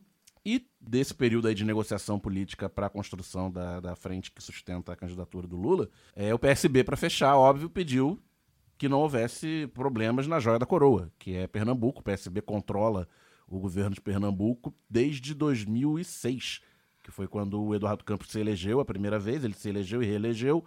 É, já depois de falecido, elegeu o sucessor, né, que foi o, o Paulo Câmara, que está no final, que se reelegeu também, está no final do segundo mandato. E agora foi lançado esse Danilo Cabral, que era um deputado federal, que votou a favor do impeachment, essa coisa toda. Diz que se arrependeu, que foi enganado. Essa... PSB, né? PSB. É, foi, imposto, foi imposto como candidato do grupo, do, da família Campos e do governador em fim de mandato, Paulo Câmara. Ah, e o PT, em nome do Acordo Nacional, falou para Marília que ela não poderia ser candidata. A Marília insistiu na candidatura, deixou o partido, filiou-se ao obtuso Solidariedade, assim como Que- o Clécio, O, o Solidariedade, Amapá. que é bom lembrar que tá na, Que tá na tá na, coligação na coligação nacional. do, do, Lula. Né? está na coligação nacional, mas é uma, uma, uma confusão. Ideológico, é uma Paulinho da geleia Força. geral nos estados. né? Tem um monte de bolsonarista nos estados, mas enfim. Não. É, tá, não, nos estados? Não tem? Solidariedade do Paulinho Não. da Força. Não, que isso. E. Homem do povo, trabalhador. Tá liderando todas as pesquisas, né? Bastante resiliente. Não sobe muito, mas também não cai. Lidera as projeções de segundo turno. E o Danilo Cabral não decolou.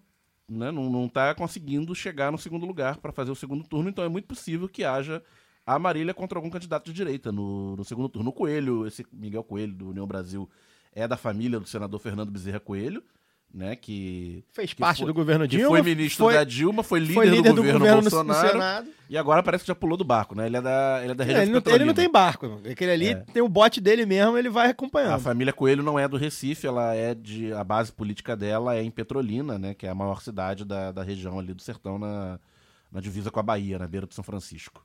O Lula tem 64%. Como é que no- tá o Senado em Pernambuco? O Senado, a Tereza Leitão do PT lidera com 32%, deu um salto. Isso aqui, o dedo do Lula em Pernambuco tá muito claro, né? Inclusive, tem uma, uma conversa aí de que essa tour que o Lula fez pelo Ceará e passando pela Bahia, é, o candidato lá em Pernambuco meio que pediu também um Vem aqui assim, cá, e ele, né? e ele deu uma.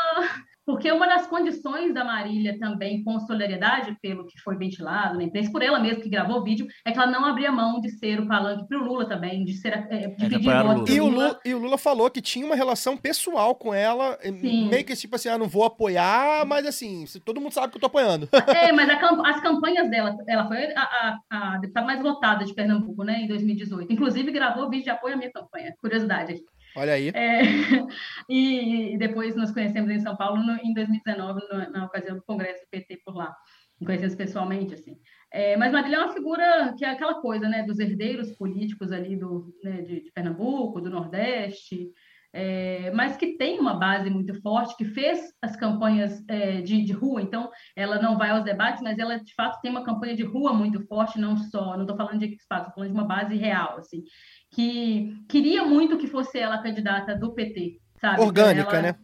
é, ela tem uma base orgânica muito forte. Uma- a campanha dela, principalmente para para a prefeitura também em 2020 foi muito muito forte assim a campanha militante do- dos petistas assim tanto que teve gente que não abandonou foi com ela agora para a campanha ao governo e aí o resultado é esse que a gente está vendo É, vamos ver como é que vai ser encarado o turno. mas no- em Pernambuco para mim é uma grande surpresa uma grata surpresa ver a Tereza Leitão é, liderando porque já foi deputada estadual, é uma professora, né? É uma, uma mulher de, de uma história muito bacana. E tá ganhando, né? O segundo colocado na pesquisa, tá empatado com outros mais dois candidatos, né? É o segundo colocado é o forrozeiro Gilson Machado do PL. Ex-secretário de ministro do turismo, Secretário do turismo. E... Forrozeiro. É, eu lembro, lembro que fazia live com o Bolsonaro. E tem um coelho ali, a família Coelho tem todos. Guilherme Coelho PSDB. É, é possível que seja.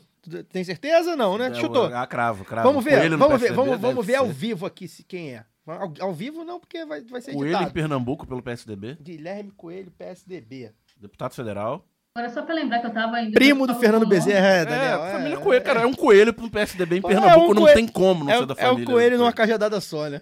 Eu estava falando do Fernando é, do Bezerra, né, Coelho, que ele, ele rompe é, de uma forma até mais brusca, assim, quando ele entrega o cargo lá, quando ele não foi apoiado a vaga no TCU, né? Então ele rompe com o governo Bolsonaro nessa situação aí, e agora meio que lava as mãos assim mesmo, e a gente vê essa volta, como eu falei, esse tour do, do Nordeste, ele fechando todos os estados, que sempre foi também é, a condição do, do PSB para poder fechar o acordo nacional, né? Para fechar todos os, os governadores e na época prefeitos também em 2020, É, esse acordo é. que já vem de algum tempo, que não acabou, né? na- o PSD não entra na federação, mas que tem esse, essa relação, assim, né? Entre é, os, os partidos ali, principalmente no Nordeste. É, se perder Pernambuco vai ser complicado pro PSB. É o principal governo do estado deles, né? Vai manter o Espírito É. Santo, mas pelo que a gente tá vendo aí, é difícil o PSB.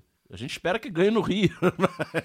É, por isso que a gente. Que, que a mas gente é um PSB diferente, não é um PSB orgânico, né? qual- Exato. É o a gente PSB do movimentos- Lula. É, mas a gente vê movimentos assim como o do Rio, como também é, a vinda do, do Alckmin, por exemplo, assim, mas não Ah. é, vai ser meio, meio incerto nos próximos anos, pelo o que eles tinham de garantia, né? É, do que a gente viu aqui, deve ganhar o Maranhão também, mas é o PSB do Dino. É, que é o mesmo Exato, Freixo, tem movimento Dino, do Freixo, é, É o eles vão mesmo na mesma, no mesmo é. momento. É o, é o PSB que o, a- é o- a cota Lula do PSB. Vamos pra. Essa tá bom, hein? Essa tá legal. Bahia. Bahia tá gostosinho, hein? O ACM Neto tem 47%. E- Isso IPEC, Semana tá? passada. IPEC do dia, do dia 23. Divulgaram no dia ACM 23. negro. O ACM Neto tem 40. Eu acho que, acho que o, Datafolha do, da Bahia acho que é amanhã. O IPEC ah, diz, né, dessa semana, que o ACM Neto teve, tem 47 e o Jerônimo 32, né? Deu um salto. E aí tem o Atlas, pesquisa Atlas Intel, por exemplo, diz que o Jerônimo tá com 48% dos votos e o, o- o Netinho tem 40%. E aí, por que, que eu citei a Atlas Intel? A Atlas Intel é a única que coloca assim, Jerônimo, entre parênteses, PT. Né? Ou seja, dá o partido do cara. E, como a gente até a gente citou né, na semana passada, é, a Bahia tem um histórico de cavalinho fantástico, o cavalinho do, do, Turf, do J, do J. Ricardo. Atropelaram na reta final e às vezes e uma candidatura que estava atrás, às vezes muitos pontos nas pesquisas no primeiro turno, vence no segundo turno. O Lula está na Bahia, né? Vai para a Bahia, na verdade, depois do debate daqui a pouco, né? Sexta-feira, para tentar provavelmente se colar com o Jerônimo, que é uma figura que não é um, um candidato muito conhecido, e tentar matar aí de, de primeira, na primeiro turno, a Bahia, para poder ficar livre aí para os outros estados grandes da federação que terão segundo turno. Então, é, uma, é, é um estado que normalmente a gente já fica de olho pelo tamanho, pela importância e tudo mais, né? Porque, enfim, a gente sabe que, que a Bahia tem uma. é, estrategicamente é muito importante, mas não só por isso, para quem é fissurado em eleição, votinho, apuração, é aquela, é aquela loucura ali que às vezes pinta um negócio completamente É, diferente. onde o PT governa há 16 anos também, e nas duas vezes que o candidato a governador do PT foi eleito pela primeira vez, né, não era reeleição, foi com virada em cima da hora e ganhando no primeiro turno. 2006, o Jacques Wagner aparecia perdendo no primeiro turno para o Paulo Souto, do PFL, então governador do grupo do grupo do ACM, né, do avô do, do Neto. Apareceu no, no dia da eleição, virou, o Jacques Wagner ganhou no primeiro turno. O mesmo aconteceu em 2014 com o Rui Costa, então desconhecido é, secretário do, do Jacques Wagner, escolhido para ser candidato à sucessão, também virou em cima da hora e ganhou no primeiro turno. Então, o Rui Costa, concluindo seu segundo mandato, lançou o Jerônimo, que é um secretário de Estado, também pouco conhecido, que vem subindo de forma bastante impressionante nas pesquisas. É, e o Otto Alencar no Senado, do PSD, que tá aí nesse, nesse, nessa Essa costura, né? Tava na coligação já quando ele foi eleito da outra vez, junto com o Rui Costa, em 2014. Isso, 41% contra o Cacá Leão do PP, com 19%. O debate da Bahia também teve um momento antológico, antológico, em que o terceiro colocado das pesquisas, né, o candidato João Roma. bolsonarista full João Roma, tá do PL mesmo, com 6%, chegou, né? que Foi, foi, foi, era do, do, do DEM junto com o ACM Neto e tudo mais. E falou, e aí, em certo momento ele falou assim: Ô, candidato Fulano, não acredita muito no, no ACM Neto, não, porque eu conheço ele há 20 anos ele nunca me falou que era negão. Não, ele A antes disso, rolou o ACM jogando na cara também que o João Roma era desleal porque tinha convidado ele para ser padrinho da filha dele. Isso, né? isso. E o João Roma diz- pra ser padrinho. E o João Roma diz que quem vetou o ministério pro. Eu lembro que Casos de família. É, o ACM Neto vetou o, o Bolsonaro dar o ministério pro João Roma. Coisa linda essa briga Sam aí. Neto que ganhou na Justiça Eleitoral o direito de De não ser impedir o. PT a vinculá-lo ao Bolsonaro. Isso. E, é- e é, é- isso É muito bom, né? Os caras estão entrando na justiça pra falar, eu não sou bolsonarista, não. Como é se pudesse pagar as vezes em que ele esteve abraçado. É, e né? assim, é, é, quando você precisa dizer que não é, aconteceu aqui no Rio também, a gente vai comentar agora o Rio. Quando você precisa dizer que não é, estão te perguntando se você é ou não, irmão, é porque alguma coisa tá errada na tua campanha. E essa, e essa coisa dele, tá, dele ter ensaboado, para mim, é que é o grande condicionante da, do, do, do, do Jerônimo ter disparado, e ele, porque ele ficou umas duas semanas nessa coisa da, da afroconveniência, né? É. Da, dele ter se declarado pardo e tal. É. Ficou duas semanas batendo nisso. Ah, Eu não sei se a campanha acreditava nisso ou se para poder desviar a ideia, né, a, a coisa de ter que colar em um candidato ou outro à presidência. Mas, enquanto isso, o Jerônimo lá é, metendo 13 em tudo e disparou.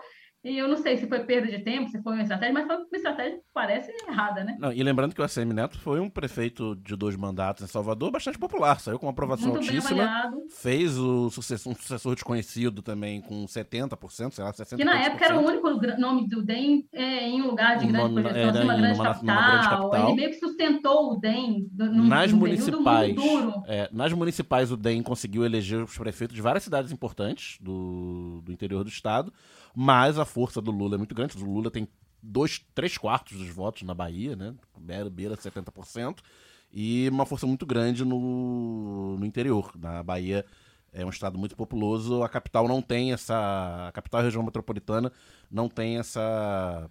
Não é a centralidade, mas a centralidade tem. Mas não tem um contingente populacional tão relevante no conjunto do estado. né? É, que dos, dos estados, né, dos grandes estados do, do, do Sudeste e também ali, na, daí pegando a Bahia aqui desse, na, na- na divisa ali, é, essa é a peculiaridade, né? A diferença, por exemplo, do Rio, que vai ter, não vai ter o interior Dois terços é, é- é capital. Dois terços quartos. Exatamente. Aí você vai pegar São Paulo, Bahia e Minas Gerais, eu já, já falei isso aqui algumas vezes, né? É interior, velho. Quem tem relação com os prefeitos tem ali um, um canal. No Rio de Janeiro, falando em Rio, Datafolha de hoje, né, de dia 29, o Cláudio Castro continuou com 36% dos votos, ah, o Marcelo Freixo continuou com 26% dos votos, e aí a novidade, o Rodrigo Neves ganhando um pontinho foi para 9, e o Paulo Ganimi no novo saiu de 1 para 3, sempre ainda na margem, né, branco e nulo diminuiu 10%, é, 2%, 2 pontos percentuais, caiu de 12 para 10. Essa eleição, enfim, é, acho que agora E não sabe, né? Continua nove. A, a campanha chega ao final, né, praticamente. A, a campanha do Freixo não, não chegou a ameaçar ali decolar umas duas semanas atrás, mas enfim, acho que não decolou. O Castro, a gente lembra que tem agora em votos válidos, né, tá 44 a 31. Ou Mas seja, eu acho que tem uma distorção por causa do número alto de branco e nulo e um número alto de indecisos. né? que ainda Somados devem mudar. 18%. É, os indecisos devem vão migrar para Então, alguém, eu acho que o risco do. Não querendo ser pessimista, mas o risco do Castro talvez fechar em primeiro turno é esse grande número de indecisos, de branco e nulo, Não, é aquele fator da colinha. É. Fator igreja, fator É. colinha, fator deputado, fator prefeito de interior. Exato. Como falou a Luara, tudo isso É. é Castro. Não é nem Freixo, nem Rodrigo Neves. É. É, já tivemos o último debate, a campanha está acabando, então não deve ter um grande fato. O, o Eu Castro quero tá cheio de denúncias de corrupção. cara. Só concluindo, o Castro está cheio de denúncias de corrupção nas costas, parece que não afetou. Parou de crescer, mas não, não, não, não- não sangrou ele. Então eu fico com receio desse efeito colinha, mais igreja, mais prefeito do interior do, do, do, do do final de semana da eleição. Isso poderia definir para o Castro, mas espero que tenha segundo turno. Eu não sei se vocês lembram, mas há quem diga que em 2018 Romário não foi pro segundo turno das eleições aqui no Rio de Janeiro porque o desempenho dele no O debate, foi da Globo foi sofrível. terrível. Sofrível. Foi absolutamente terrível. E o Cláudio Castro é uma figura, por incrível que pareça, dessas coisas que o Rio de Janeiro tem de pior. O Cláudio Castro, ele é um cara que é governador do estado e ninguém. ah, Se perguntar na rua há um mês atrás quem era, eu diria que 70% da, da população não sabe quem é. Ele, ele assim foi eleito governador, vice-governador, e aí aconteceu o que aconteceu com o Auschwitz e ele ficou no cargo sem saber quem ele era. E eu vou além. É, o Cláudio Castro, como todo mundo sabe, quer dizer, como todo mundo sabe, não, como nós aqui sabemos, ele tem um problema chamado dislalia, né? Que é a famosa. Dislalia é a gagueira, né? Se eu não estou enganado, a famosa gagueira, né? É, ou seja, o Cláudio Castro é gago.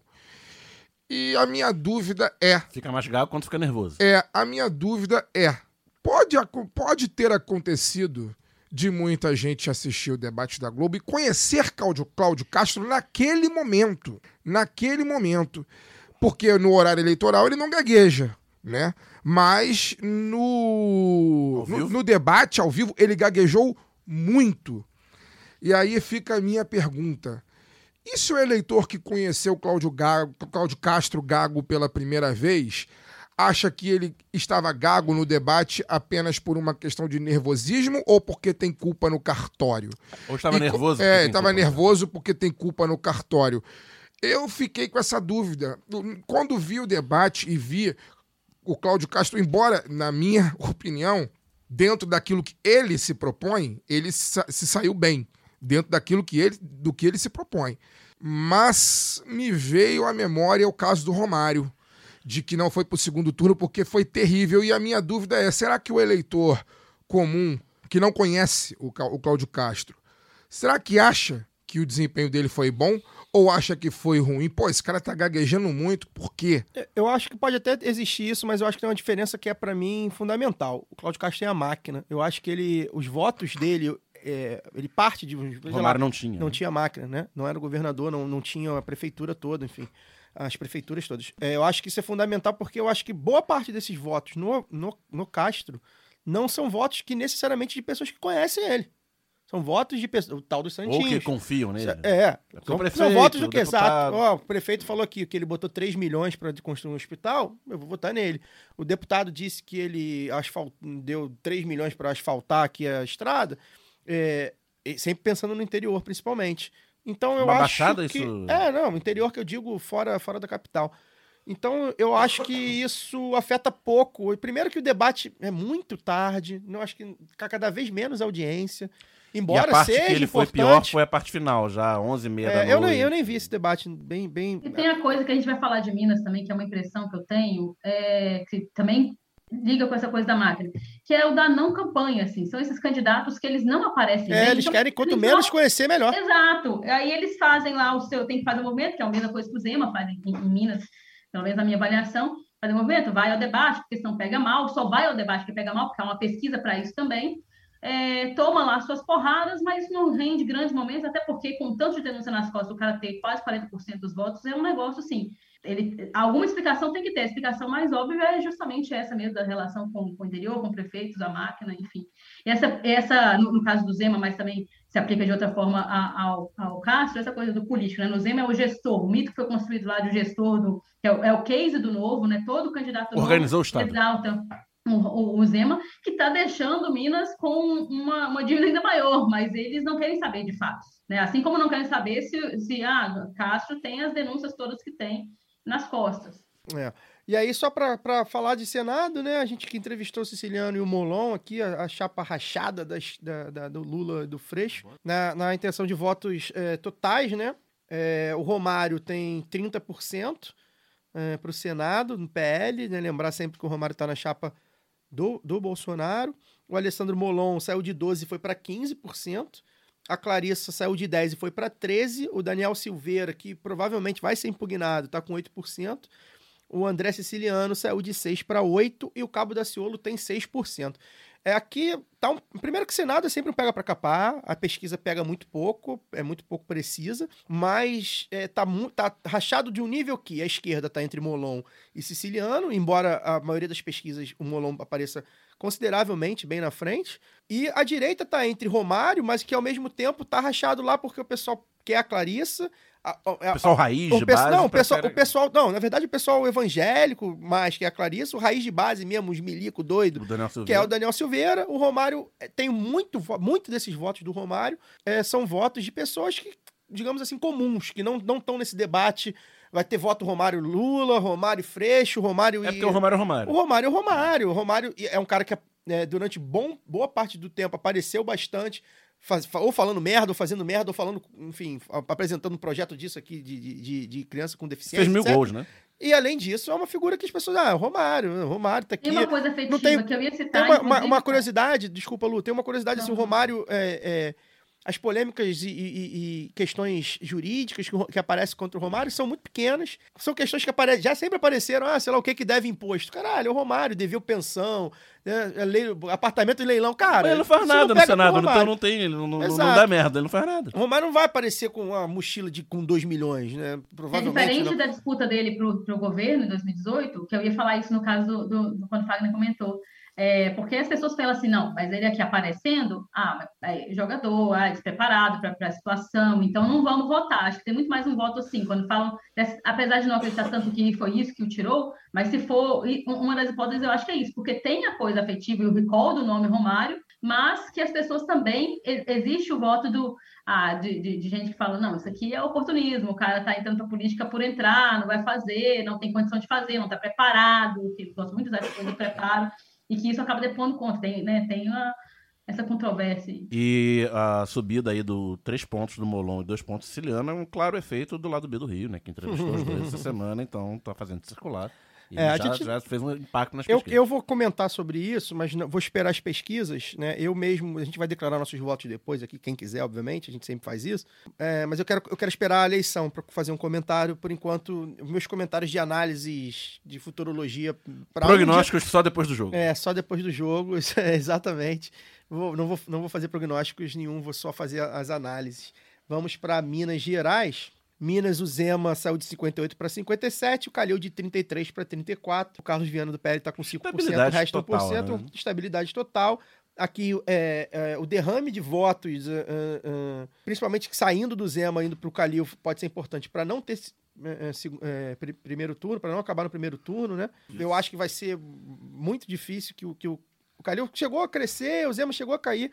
O Lula Mas me lidera parece com que- boa vantagem em Minas, né? Mas não transferiu tudo pro É, é, é, e aí a questão do Santinho, né? Como a gente fala, não é 13, então é mais difícil, né? Enfim, é, tá bem Tem uma bastante. dificuldade também, eu acho que de perfil de candidato. Claro. Tem essa coisa meio popular do, do candidato puto, assim, tal, mas ele é muito menos popular né? é, em termos de, de, de- de contato, assim, de rua e tudo, do que o candidato ao Senado, que tem crescido, né, que é o Alexandre Silveira, é, tem crescido bastante, se contrapondo ali ao candidato bolsonarista raiz, que eu não vou nem falar o nome aqui, para não dar azar. O Silveira ali da região de pega. Tuiutaba também? Não- Como? O Silveira de Tuiutaba? Mas eu não sei. Que Tuiutaba brilhando, né? Teve, tem o André Janones.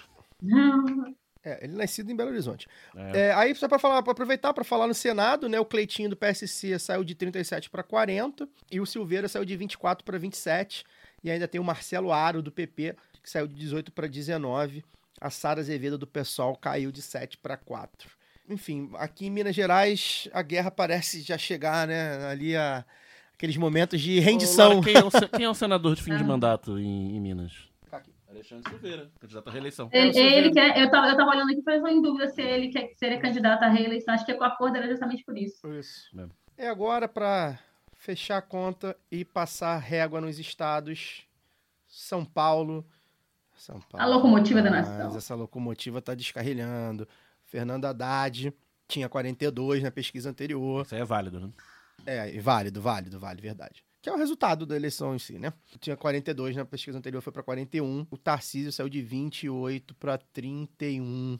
Quanto mais. O Tarcísio fica, eu não sou paulista, eu não sou paulista. O pessoal tá votando nele. Tem que começar a dizer que é paulista. O Rodrigo Garcia tá ali com 20, saiu de 23 para 22%.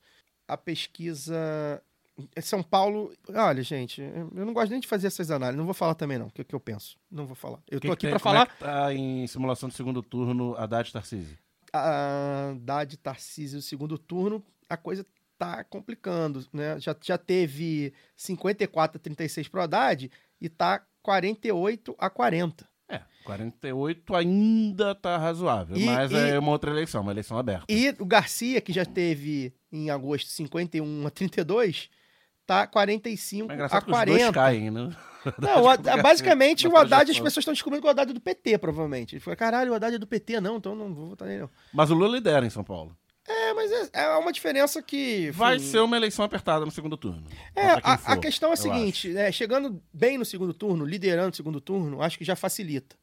Ou pelo menos menos dificul, dificulita, como dizia eu minha mãe. acho que, apesar Mas- de todo o conservadorismo do interior de São Paulo, acho que o Haddad, contra o Tarcísio, ele é um político com maior traquejo. Eu também acho. Acho que. Ao- Eu acho que a chance que o Garcia é o atual eu acho- governador e é um é. político já experiente. E é do PSDB. E é do PSDB. E eu acho que a chance do Haddad ganhar a eleição é ele ir pro segundo turno com o Tarcísio.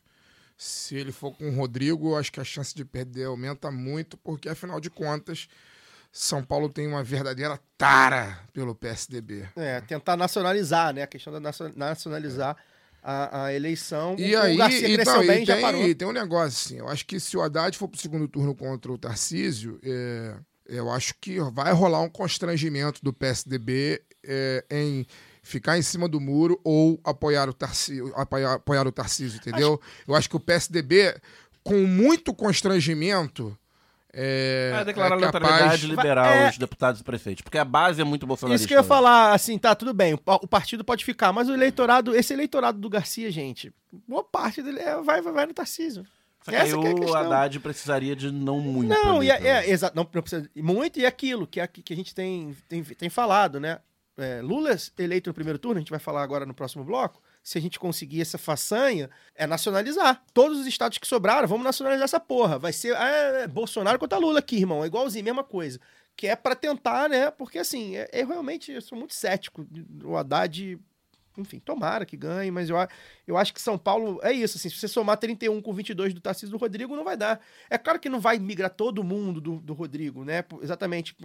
Mas assim, o Tarcísio também não é o Bolsonaro. O Tarcísio não é o Bolsonaro. Né? A gente tenta colar que é, porque é, é herdeiro, mas não é. E acontece aqui no É, Rio é que ele também. precisa de nove, o Castro não é o Bolsonaro. Ah, o Castro é Bolsonaro. A gente tentou colar isso na campanha. Não colou, e porque não é. Não é. é o tom é outro. A gente sabe que Mas ao o projeto contrário disso, o Tarcísio tem aparecido como não, e o, proje e o projeto é o mesmo. É bom, é bom que a gente diga isso, principalmente do Tarcísio. É o mesmo, o projeto é o mesmo. Só que assim, o que, o que, o que, que pesa mais contra o Bolsonaro? É o projeto ou é o jeito dele? Eu acho que é o jeito. Eu acho que se o Bolsonaro faz tudo que ele faz de, um, de outra forma, eu acho que ele não teria tanta rejeição assim. Então, e aí, ó, aí entra o Tarcísio, que é isso? É um cara que é foi servidor público, não, carreira. não- E aí Mas já- tem uma coisa também, Caio, da exposição maior no segundo turno. é, não, não, então, segundo turno é outra coisa. Pode ser que. É, não é, é e não é assim. As pesquisas, o pessoal sempre O fala assim, ah, conhecimento esse é um do mito. Haddad no estado e por ter sido prefeito da capital, acho que pesa muito também. Essa coisa do Tarcísio, ah, carioca, né, que na verdade é porque ele Mas tem as inventou- contradições também do, do- do- da não reeleição do Haddad, dele ter É. tido né, é, uma rejeição grande. a questão da- de ser o pior prefeito do, do- do Brasil, né? Isso aí É, colou no essas- Haddad. essas coisas. colou no Haddad. e- e- mas aí. a- E aí Mas eu acho que essa exposição do candidato Tarcísio, que é, ele, ele é travado. Assim, é, não, negócio ele é péssimo, pô, ele é horrível. E assim, É, enfim. Eu acho até que o Haddad ter 41% dos votos, chegar liderando no segundo turno, eu acho ótimo isso. Acho ótimo. Eu acho uma façanha, para ser bem, Eu bem isso, sincero. Eu acho uma façanha. Eu, achar, eu acho uma façanha o Haddad chegar liderando com condições de vencer, embora eu acho muito difícil que ele vença.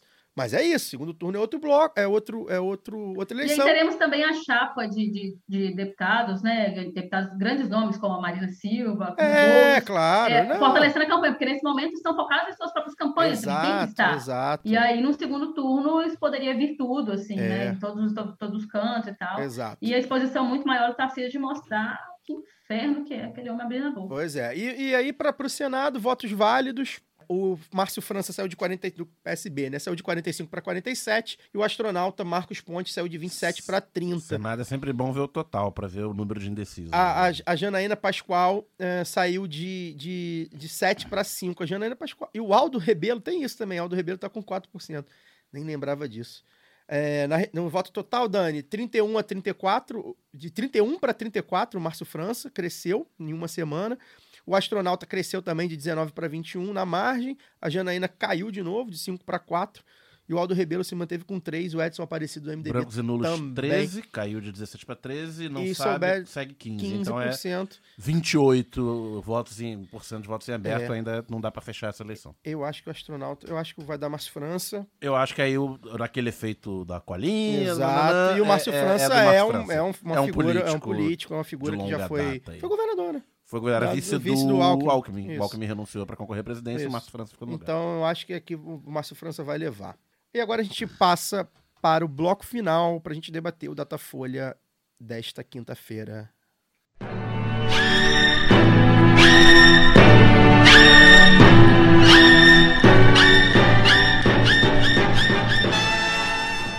Já vamos no voto válido, né? Porque tá cada vez mais configurado que cada vez menos pessoas com. É, ao contrário dessas eleições de governador e senado que a gente viu aí, tem pouquíssimos indecisos e pouquíssimos branco e nulo. Tem 3% de branco e nulo, 2% de indeciso. Pois é, as pessoas já sabem que é ou Lula ou Bolsonaro e a galera lá que tá se segurando no Ciro na Tebet. O Lula continua com 50% no Datafolha nos votos válidos, ou seja, ahn, tá ali na Ah, mas margem. ele não tinha 50. 50 tinha, no tinha levantamento 50. anterior. Só que 50. ele cresceu nos totais, só que o Bolsonaro também cresceu um ponto, né? E, e branco e nulo caiu um. Então ambos cresceram, então no, no válido o Lula ficou igual. É, para dar, vou, vou- vou dar então o total. 40 o o Lula foi de 47 para 48, né? Segue crescendo, e o Bolsonaro de 33 para 34. E aí o Ciro caiu de 6 para 7, de 7 para 6. E a Simone ficou com 5 e a Soraya com 1, E tá? o branco e nulo caiu de 4 para 3, por isso que Isso, branco e nulo caiu de igual 4 para no 3 e o não sabe ficou em 2. Então, nesse caso, o voto válido ficou 50, o Lula continua com 50, o Jair Bolsonaro saiu de 35 foi para 36, o Ciro Gomes de 7 para 6 e a Simone com 5%. Vai ter segundo turno, gente? Não. Não dá pra cravar Ah, não, não, não. A pesquisa tá dizendo que não vai. mas- Eu tô perguntando ao, ao Daniel Soares, comentarista Então, de eu tô política. fazendo o nariz de cera aqui. Eu falei que a pesquisa não permite cravar, mas eu acho que não vai ter pelo... O, o Lula cresce em todas as pesquisas. Né? A, a única dúvida é se vai ser numericamente suficiente, mas eu acho que de hoje a domingo ele cresce o suficiente para fechar a conta. E eu acho, antes de passar para Luara, é, eu, eu, tenho, eu acho que não terá. é, eu aposto há um ano aqui, né? Que, um ano e meio que não. Não vai ser agora, no último programa, que, você vai dar pra trás. né? terá. E, e acho que a única chance disso mudar, ela é muito difícil de acontecer pelo histórico né, do Lula. A única chance é ele ir muito mal no debate da Globo. Falar muita merda. É, e eu acho que isso não vai acontecer pelo histórico do Lula. Afinal, ele é, enfim, é. Além de ser a mente privilegiada que é de guardar a porra toda de cabeça, número de cabeça dado, a porra toda.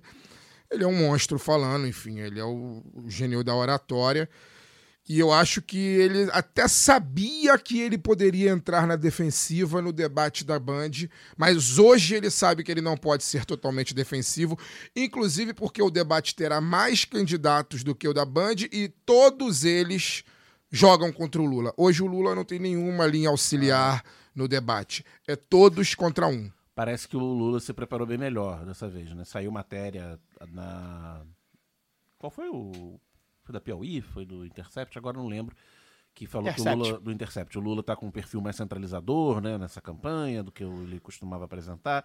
E que na, na preparação para o debate da Band ele preferiu não, não fazer um- uma preparação mais extensa, né? Foi aniversário da Janja naquele final de semana. A matéria conta essa história toda. É a primeira ele- semana de aula. é, ele não quis fazer uma, uma preparação mais, mais extensa e tal, e aí no, no debate teve o desempenho mais ou menos. E a gente tem um outro ponto. E que, não, e, e que isso mudou. Agora, ele, ele não teve nenhuma outra agen- agenda de campanha hoje e ontem, já tá no Rio desde ontem, fazendo uma, um media training, uma preparação intensa para o debate de hoje, que a disposição é o bateu levou. O, É, Jair, a o gente- Jair vai vir É isso que eu ia falar. armado Isso que ia de- falar. das e a piores gente, baixarias E a possíveis. gente vai ver muito provavelmente um dos debates mais baixo nível de todos os tempos. E a gente não sabe até que ponto Com isso pode auxiliar Bom, mas é- Padre Kelman. A gente nem. É. A gente tá antecipando, porque quem, quem vai ouvir já vai ouvir depois do debate, É. né? Aí- vocês corrigem a gente aí, se é isso É, mesmo. mas é, é, passando para Luara, eu acho que é isso. Vai ter segundo turno, Luara? Olha, eu, otimista e cansável, quero Isso. acreditar que não. Mas a primeira, a primeira coisa que eu queria dizer, eu acho que é importante para a gente, assim, a gente está nesse clima que eu já falei, da onda vermelha, era um termo que a gente usava lá no início ali da, das primeiras campanhas da Dilma, né, que eu falei. Mas eu acho que se não vier, a gente não pode adotar também uma, uma postura de derrota, Claro, sabe? Claro. É, é, eu acho que está nessa crescente. Então, é, também não gosto daquela coisa de, ai, não, vamos votar no primeiro turno para decidir logo, para evitar o mal maior. Não é pelo medo. Eu acho que essa coisa ganhou, de fato, né, esse encantamento que eu estava cantando desde, desde o início da campanha, que precisava ter, precisava virar. Ele ganhou esse corpo realmente das ruas, de tudo, justamente por uma coisa do gozo, da alegria, sabe? Não é porque tem ah, não, não era é, é diferente do sentimento emanado pelo ele não. Eu não quero fazer uma crítica, acho que ele não foi importante, era um grito mesmo de desespero naquele momento, mas que agora não é, é, é essa essa ansiedade pelo gozo, sabe? Essa ansiedade por agora vai, nós vamos é é uma redenção, um arco de redenção do Lula que foi condenado, que foi preso, foi impedido de ser candidato e então, eu acho que esse é o sentimento. Esse é o meu primeiro apontamento. O segundo é que eu realmente acredito que, que pode acontecer já nesse primeiro turno. É, eu acho que tem aí é, a coisa do, do debate também. É, eu não estou esperando um, um, Lula muito assim, como eles estão. Acho que estão mais.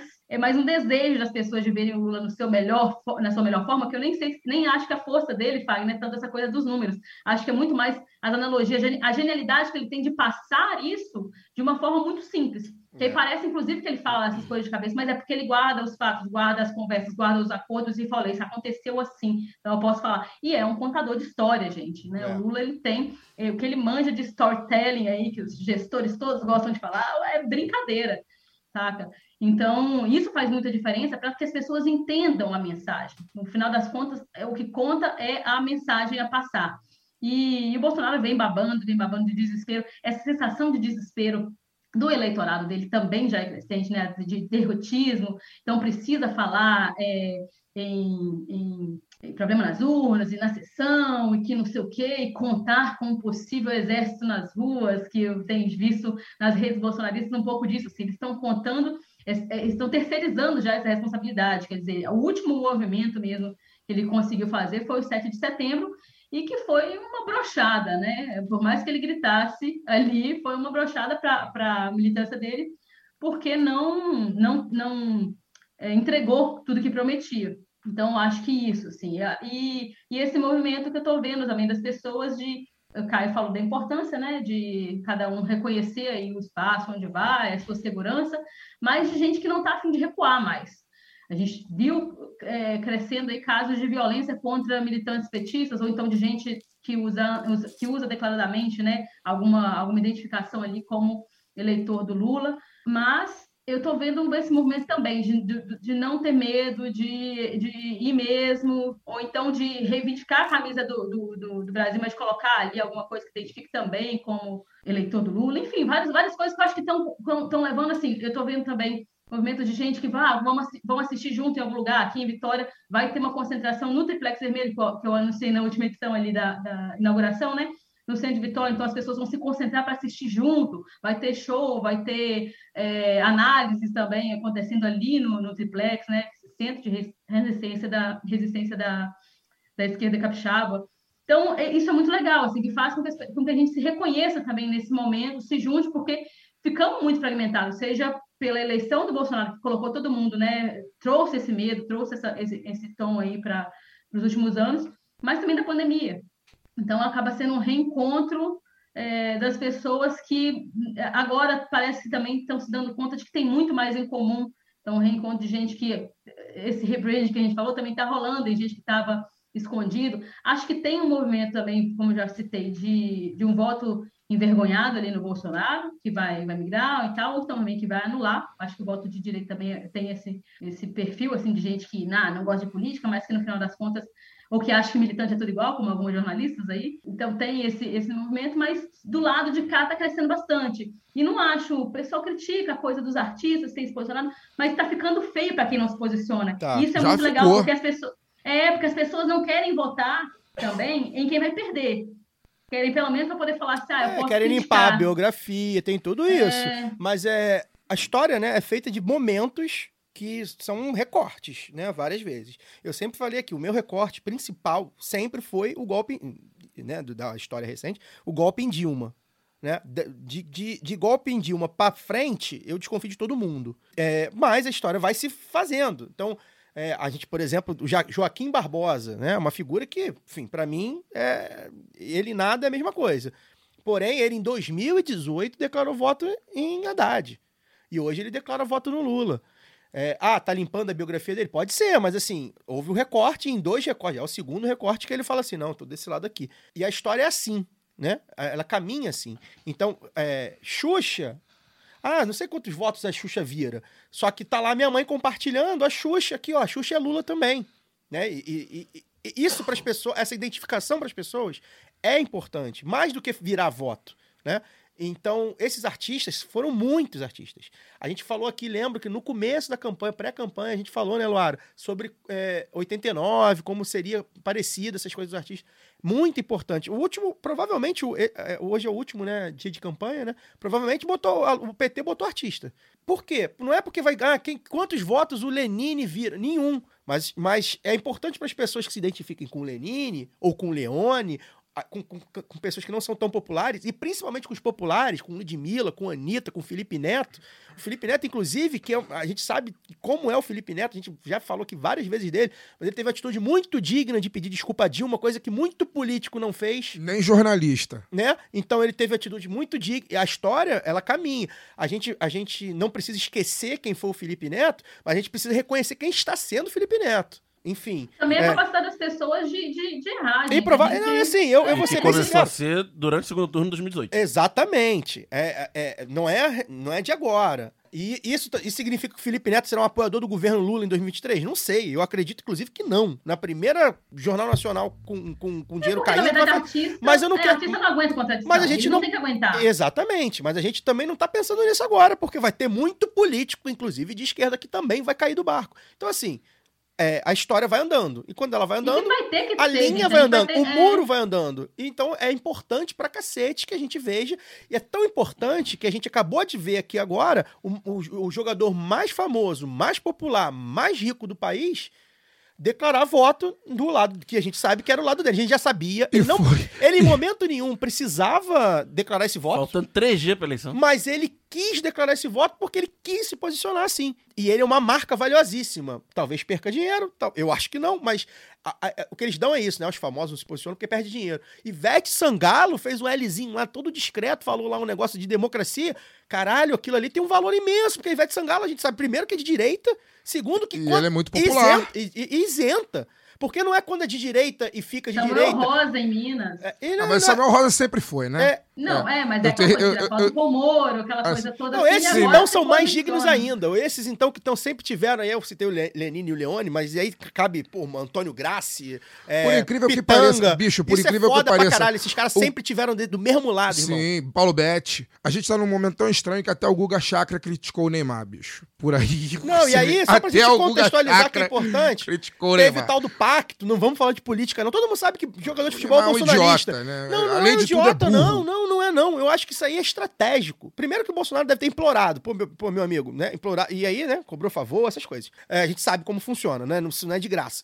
Mas assim, isso é estratégico, isso é importante pra caralho, inclusive pro, pro Bolsonaro. Pedido de 100 anos É, aí, e aí é tá? muito importante que a gente tenha, se a gente tem jogador de esquerda, não de esquerda não, jogador que anti-bolsonarista, que vai votar no Ciro, que vai votar na Tebet, ou que nem, que nem vota, mas que, que não quer o Bolsonaro por algum motivo, se posicione, irmão. Agora é a hora, porque se o Neymar fez, porque se a, se a Nike chegar assim, pô, ah, vou, não vou te contratar não, porque você falou de política, então tu vai, vai romper com o Neymar? A Nike já até rompeu, né? Mas enfim, vai contratar o Neymar? Porque o Neymar também falou de política. Porque enquanto eles estão lá em cima do muro e a gente sabe que esses caras são, são reacionários, eles vão limpando a imagem dele. Ah, será que é? Será que não é? É, mas não se mete e tal. Então, assim, agora chegou a hora. a gente- ainda dá tempo. Ah, só agora, tal do Carlinhos Maia, figura Até o Carlinhos Maia agora é figura Lula. odienta, falou assim: vou votar no Lula. Ó, não me decepciona, não. Foda-se, não importa como vai E ser ele a falou que não ia se posicionar, Está- então essa coisa tá E nunca se posicionou. mesmo. Nunca se posicionou. Então, assim, é importante a gente dar O Casimiro não se posicionou. que, que a gente sabe que é um cara de várias posições progressistas, por isso que a gente tá até aqui cobrando, né? A gente espera que se posicione, porque a gente sabe que se for se posicionar, vai ser anti-Bolsonaro. É importante, gente, porque não é uma eleição qualquer, não é um momento qualquer. Né? Ah, vira quantos votos? Não sei, mas é importante, inclusive, pra isso, pra biografia, pra tudo mais. Então, acho que agora é a hora. Porque É senão isso. não vai ter. Po- pode ser que não tenha nem segundo turno, a gente espera é que não isso, tenha. É isso, não.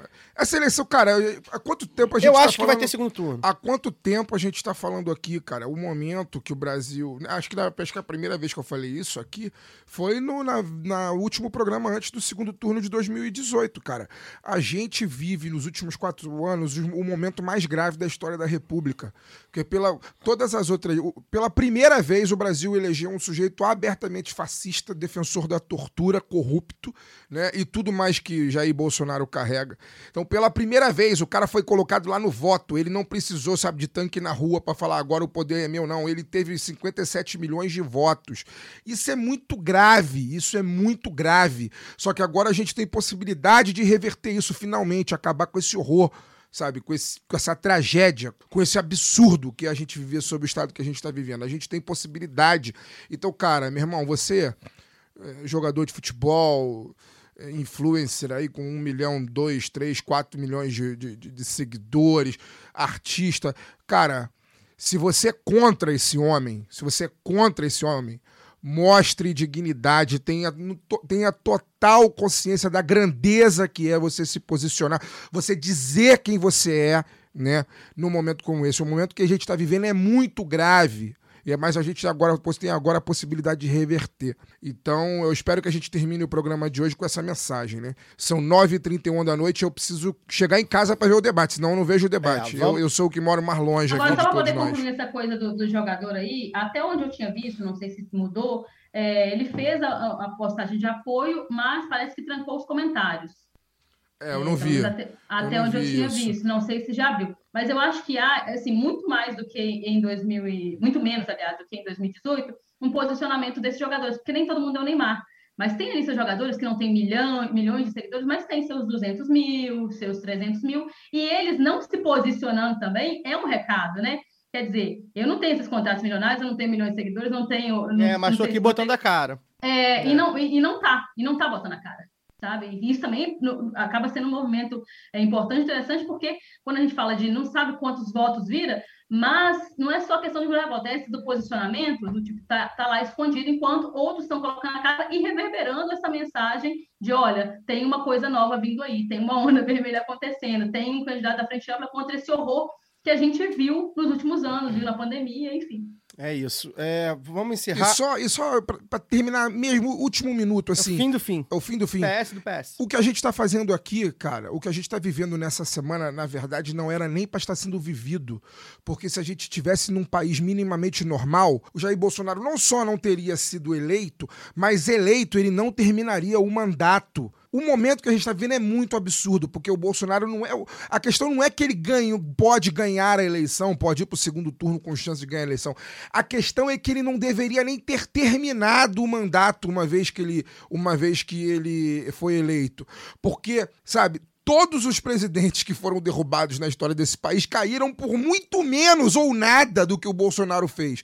Do- Durante todos os mais de mil dias que esse homem foi presidente da República, não teve pelo menos um dia que ele não tenha cometido um crime. Não teve pelo menos um dia que ele não tenha cometido um crime passível de estar fora do lugar onde está. E não só ele vai terminar, não só está concorrendo, como ele ainda vai terminar o mandato. Então não é pedir demais que essas figuras se posicionem, sabe? A gente não tá num momento normal, num país normal, numa democracia normal. A gente vive um momento de exceção com possibilidade de começar a reverter isso que a gente vem passando nos últimos anos. Então, amigo, se posicione, bota a cara e mostra. Eu sou contra esse homem. Tenho certeza absoluta que a história te fará bem no futuro. Quando no futuro você olhar para trás e falar: porra, eu fiz parte do movimento que afastou um serial killer da cadeira de presidente do Brasil. Isso vai te fazer bem no futuro saber que você teve do lado certo. Você pode não ganhar mais dinheiro, mas eu tenho certeza que com no futuro você vai dormir com a consciência mais tranquila. Luara Ramos, é, a gente costuma declarar nossos votos aqui. Eu já fiz aqui minha colinha, quero declarar pelo menos os que eu já decidi. É, Seu boa noite, boa sorte para nós e fique à vontade caso queira declarar seus votos. É, boa noite, Caio, Fagner e Daniel. Não, eu sinto muita tranquilidade, inclusive venho declarando nas redes já né, nos últimos dias, que acho que é quando vai tomando corpo mesmo, assim, tenho falado com é, nas, no que eu consegui acompanhar de rua. Eu é, já declarei que vou votar é, Jaque Rocha, deputado federal, né, nosso presidente do PT. Aqui, Qual é o número? 1300. Agora pode falar, né?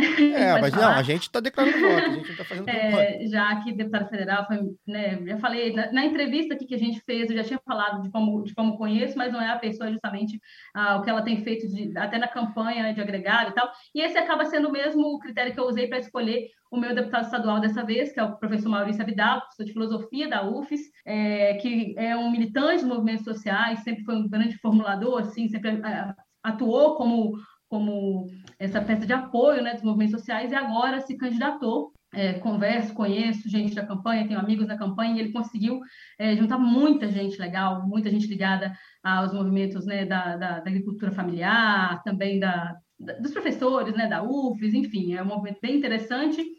E votos, os votos, um voto útil aí, Rose de Freitas para para senadora. Não falei o número do, do Maurício, né? Maurício é 13555. É, Rose de Freitas, do MDB, 156.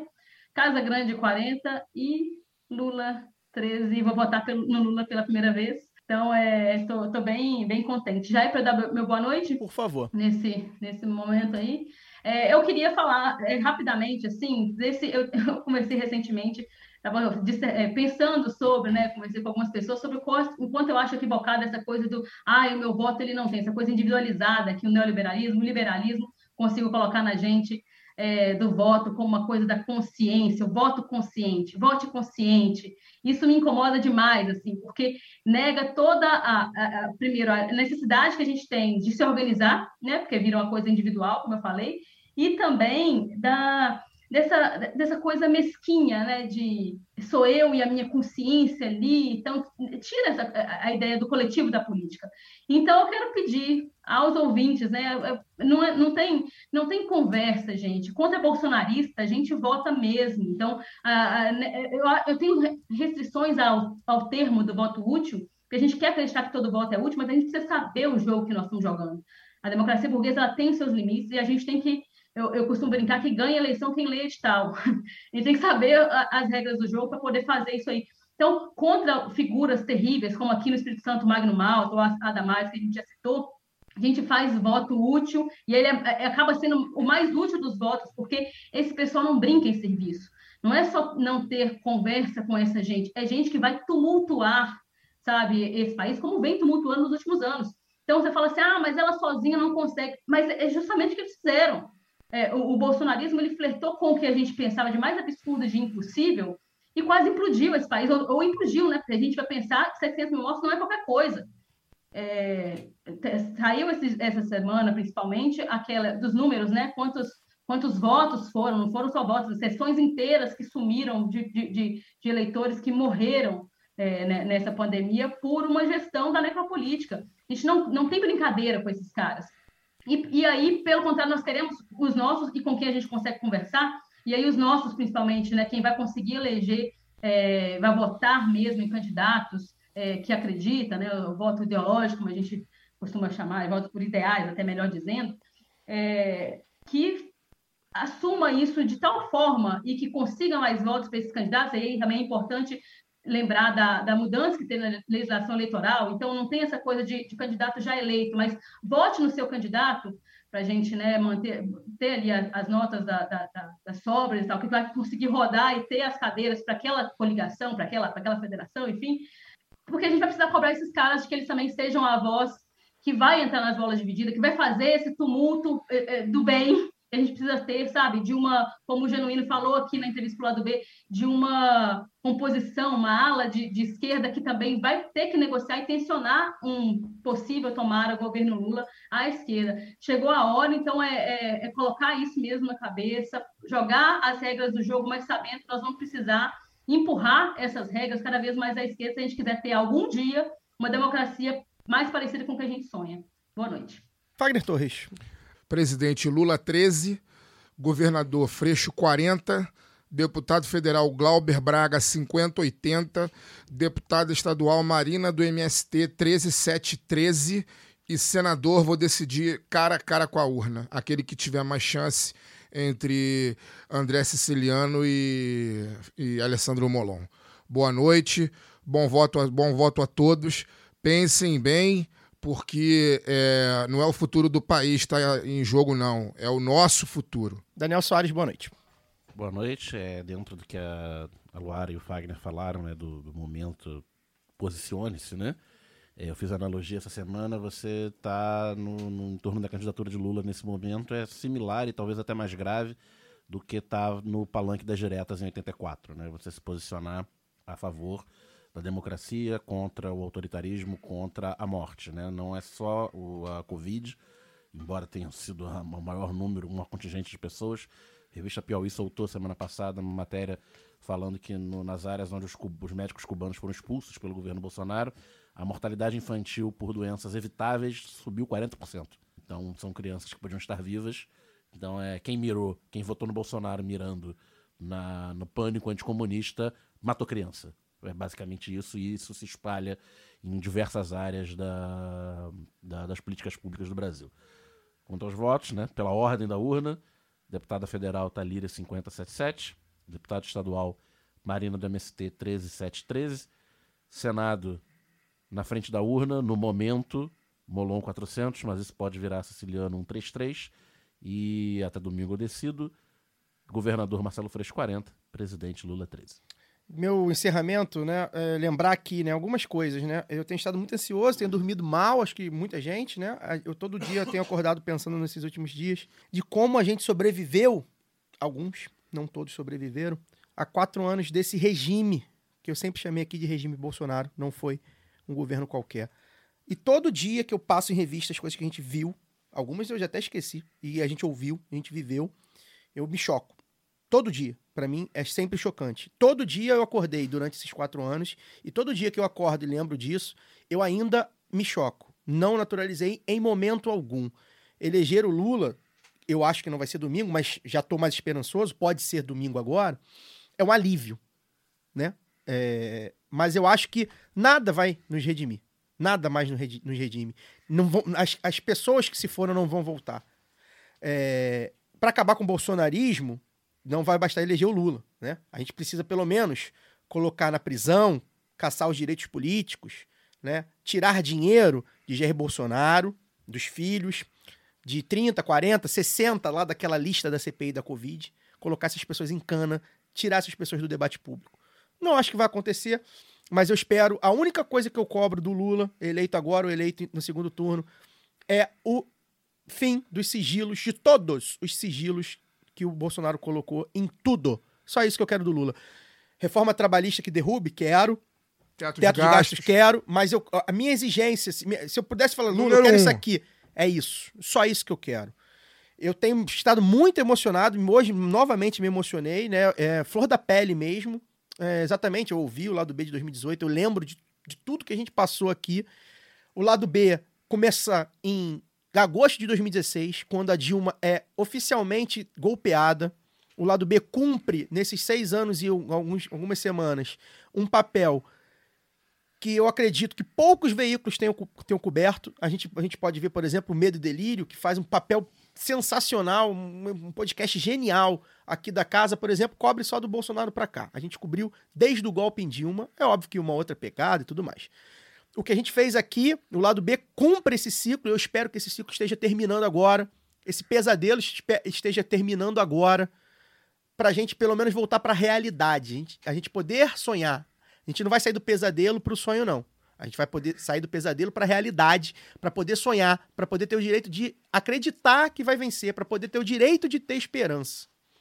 O lado B, queria deixar o meu mais profundo agradecimento à Fernanda Castro, a Évila Vanderlei, a Giovana Zucato, a claro, a Luara também que tá aqui, mas principalmente a elas porque elas deram um show na cobertura do lado B ah, notícias. A gente entrevistou candidatos de vários estados, de vários partidos. Enquanto jornalista independente de um veículo que eu ajudei a criar junto com o Fagner, com o Daniel que aqui estão e com o Alcísio que não tá mais, Eu me sinto completamente realizado. Essa semana tá muito cansativo. A gente tá indo embora para poder ver o, o debate, para poder cobrir no YouTube. Então vejam, inclusive, que vai ficar salvo. E a gente cumpriu uma missão sensacional, principalmente aqui pro debate do Rio de Janeiro, né? E eu, o último recado que eu, que, eu, que eu tenho dado, eu voto 13 Lula no domingo por dois. Eu voto 13 para vencer o Bolsonaro, que eu votaria provavelmente quase todos os outros números, mas eu voto 13 também para colocar de volta o partido que foi tirado do Planalto de forma injusta e de forma golpista para tentar começar a sonhar de novo, para tentar redimir Dilma Rousseff, para tentar redimir Lula, que foi preso nesse, durante esse período. O PT tem vários problemas, vençam o PT, quem quiser vencer, na ideia e no voto, não no golpe. Não no golpe. Até semana que vem.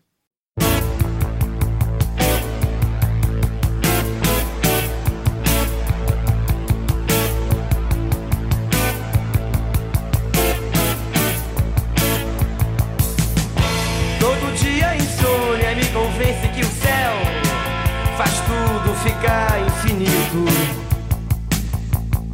E que a solidão é pretensão de quem fica escondido fazendo fita. Todo dia tem a hora da sessão coruja. Hum, só entende quem namora. Agora vambora.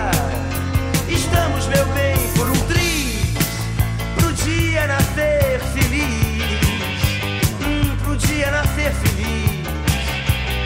O mundo acordar e a gente dormir. Dormir.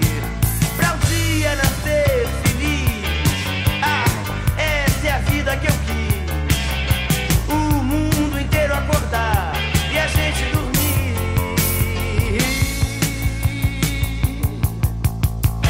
Todo dia é dia e tudo em nome do amor. Ah, essa é a vida que eu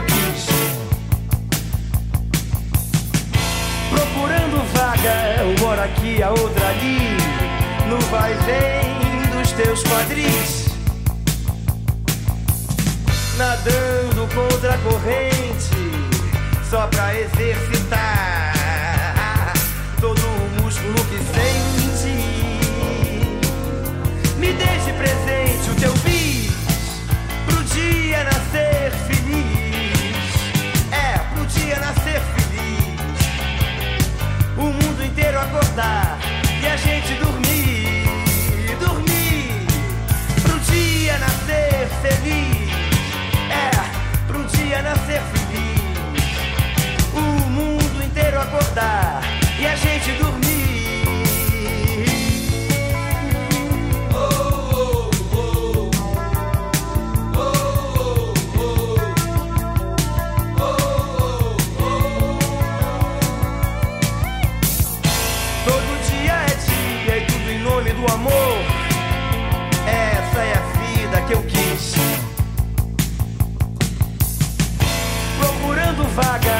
Hora aqui, outra ali.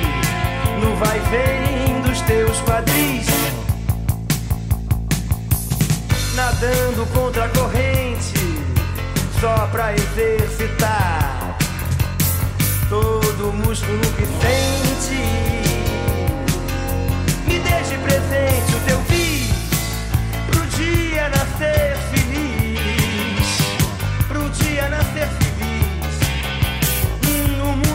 acordar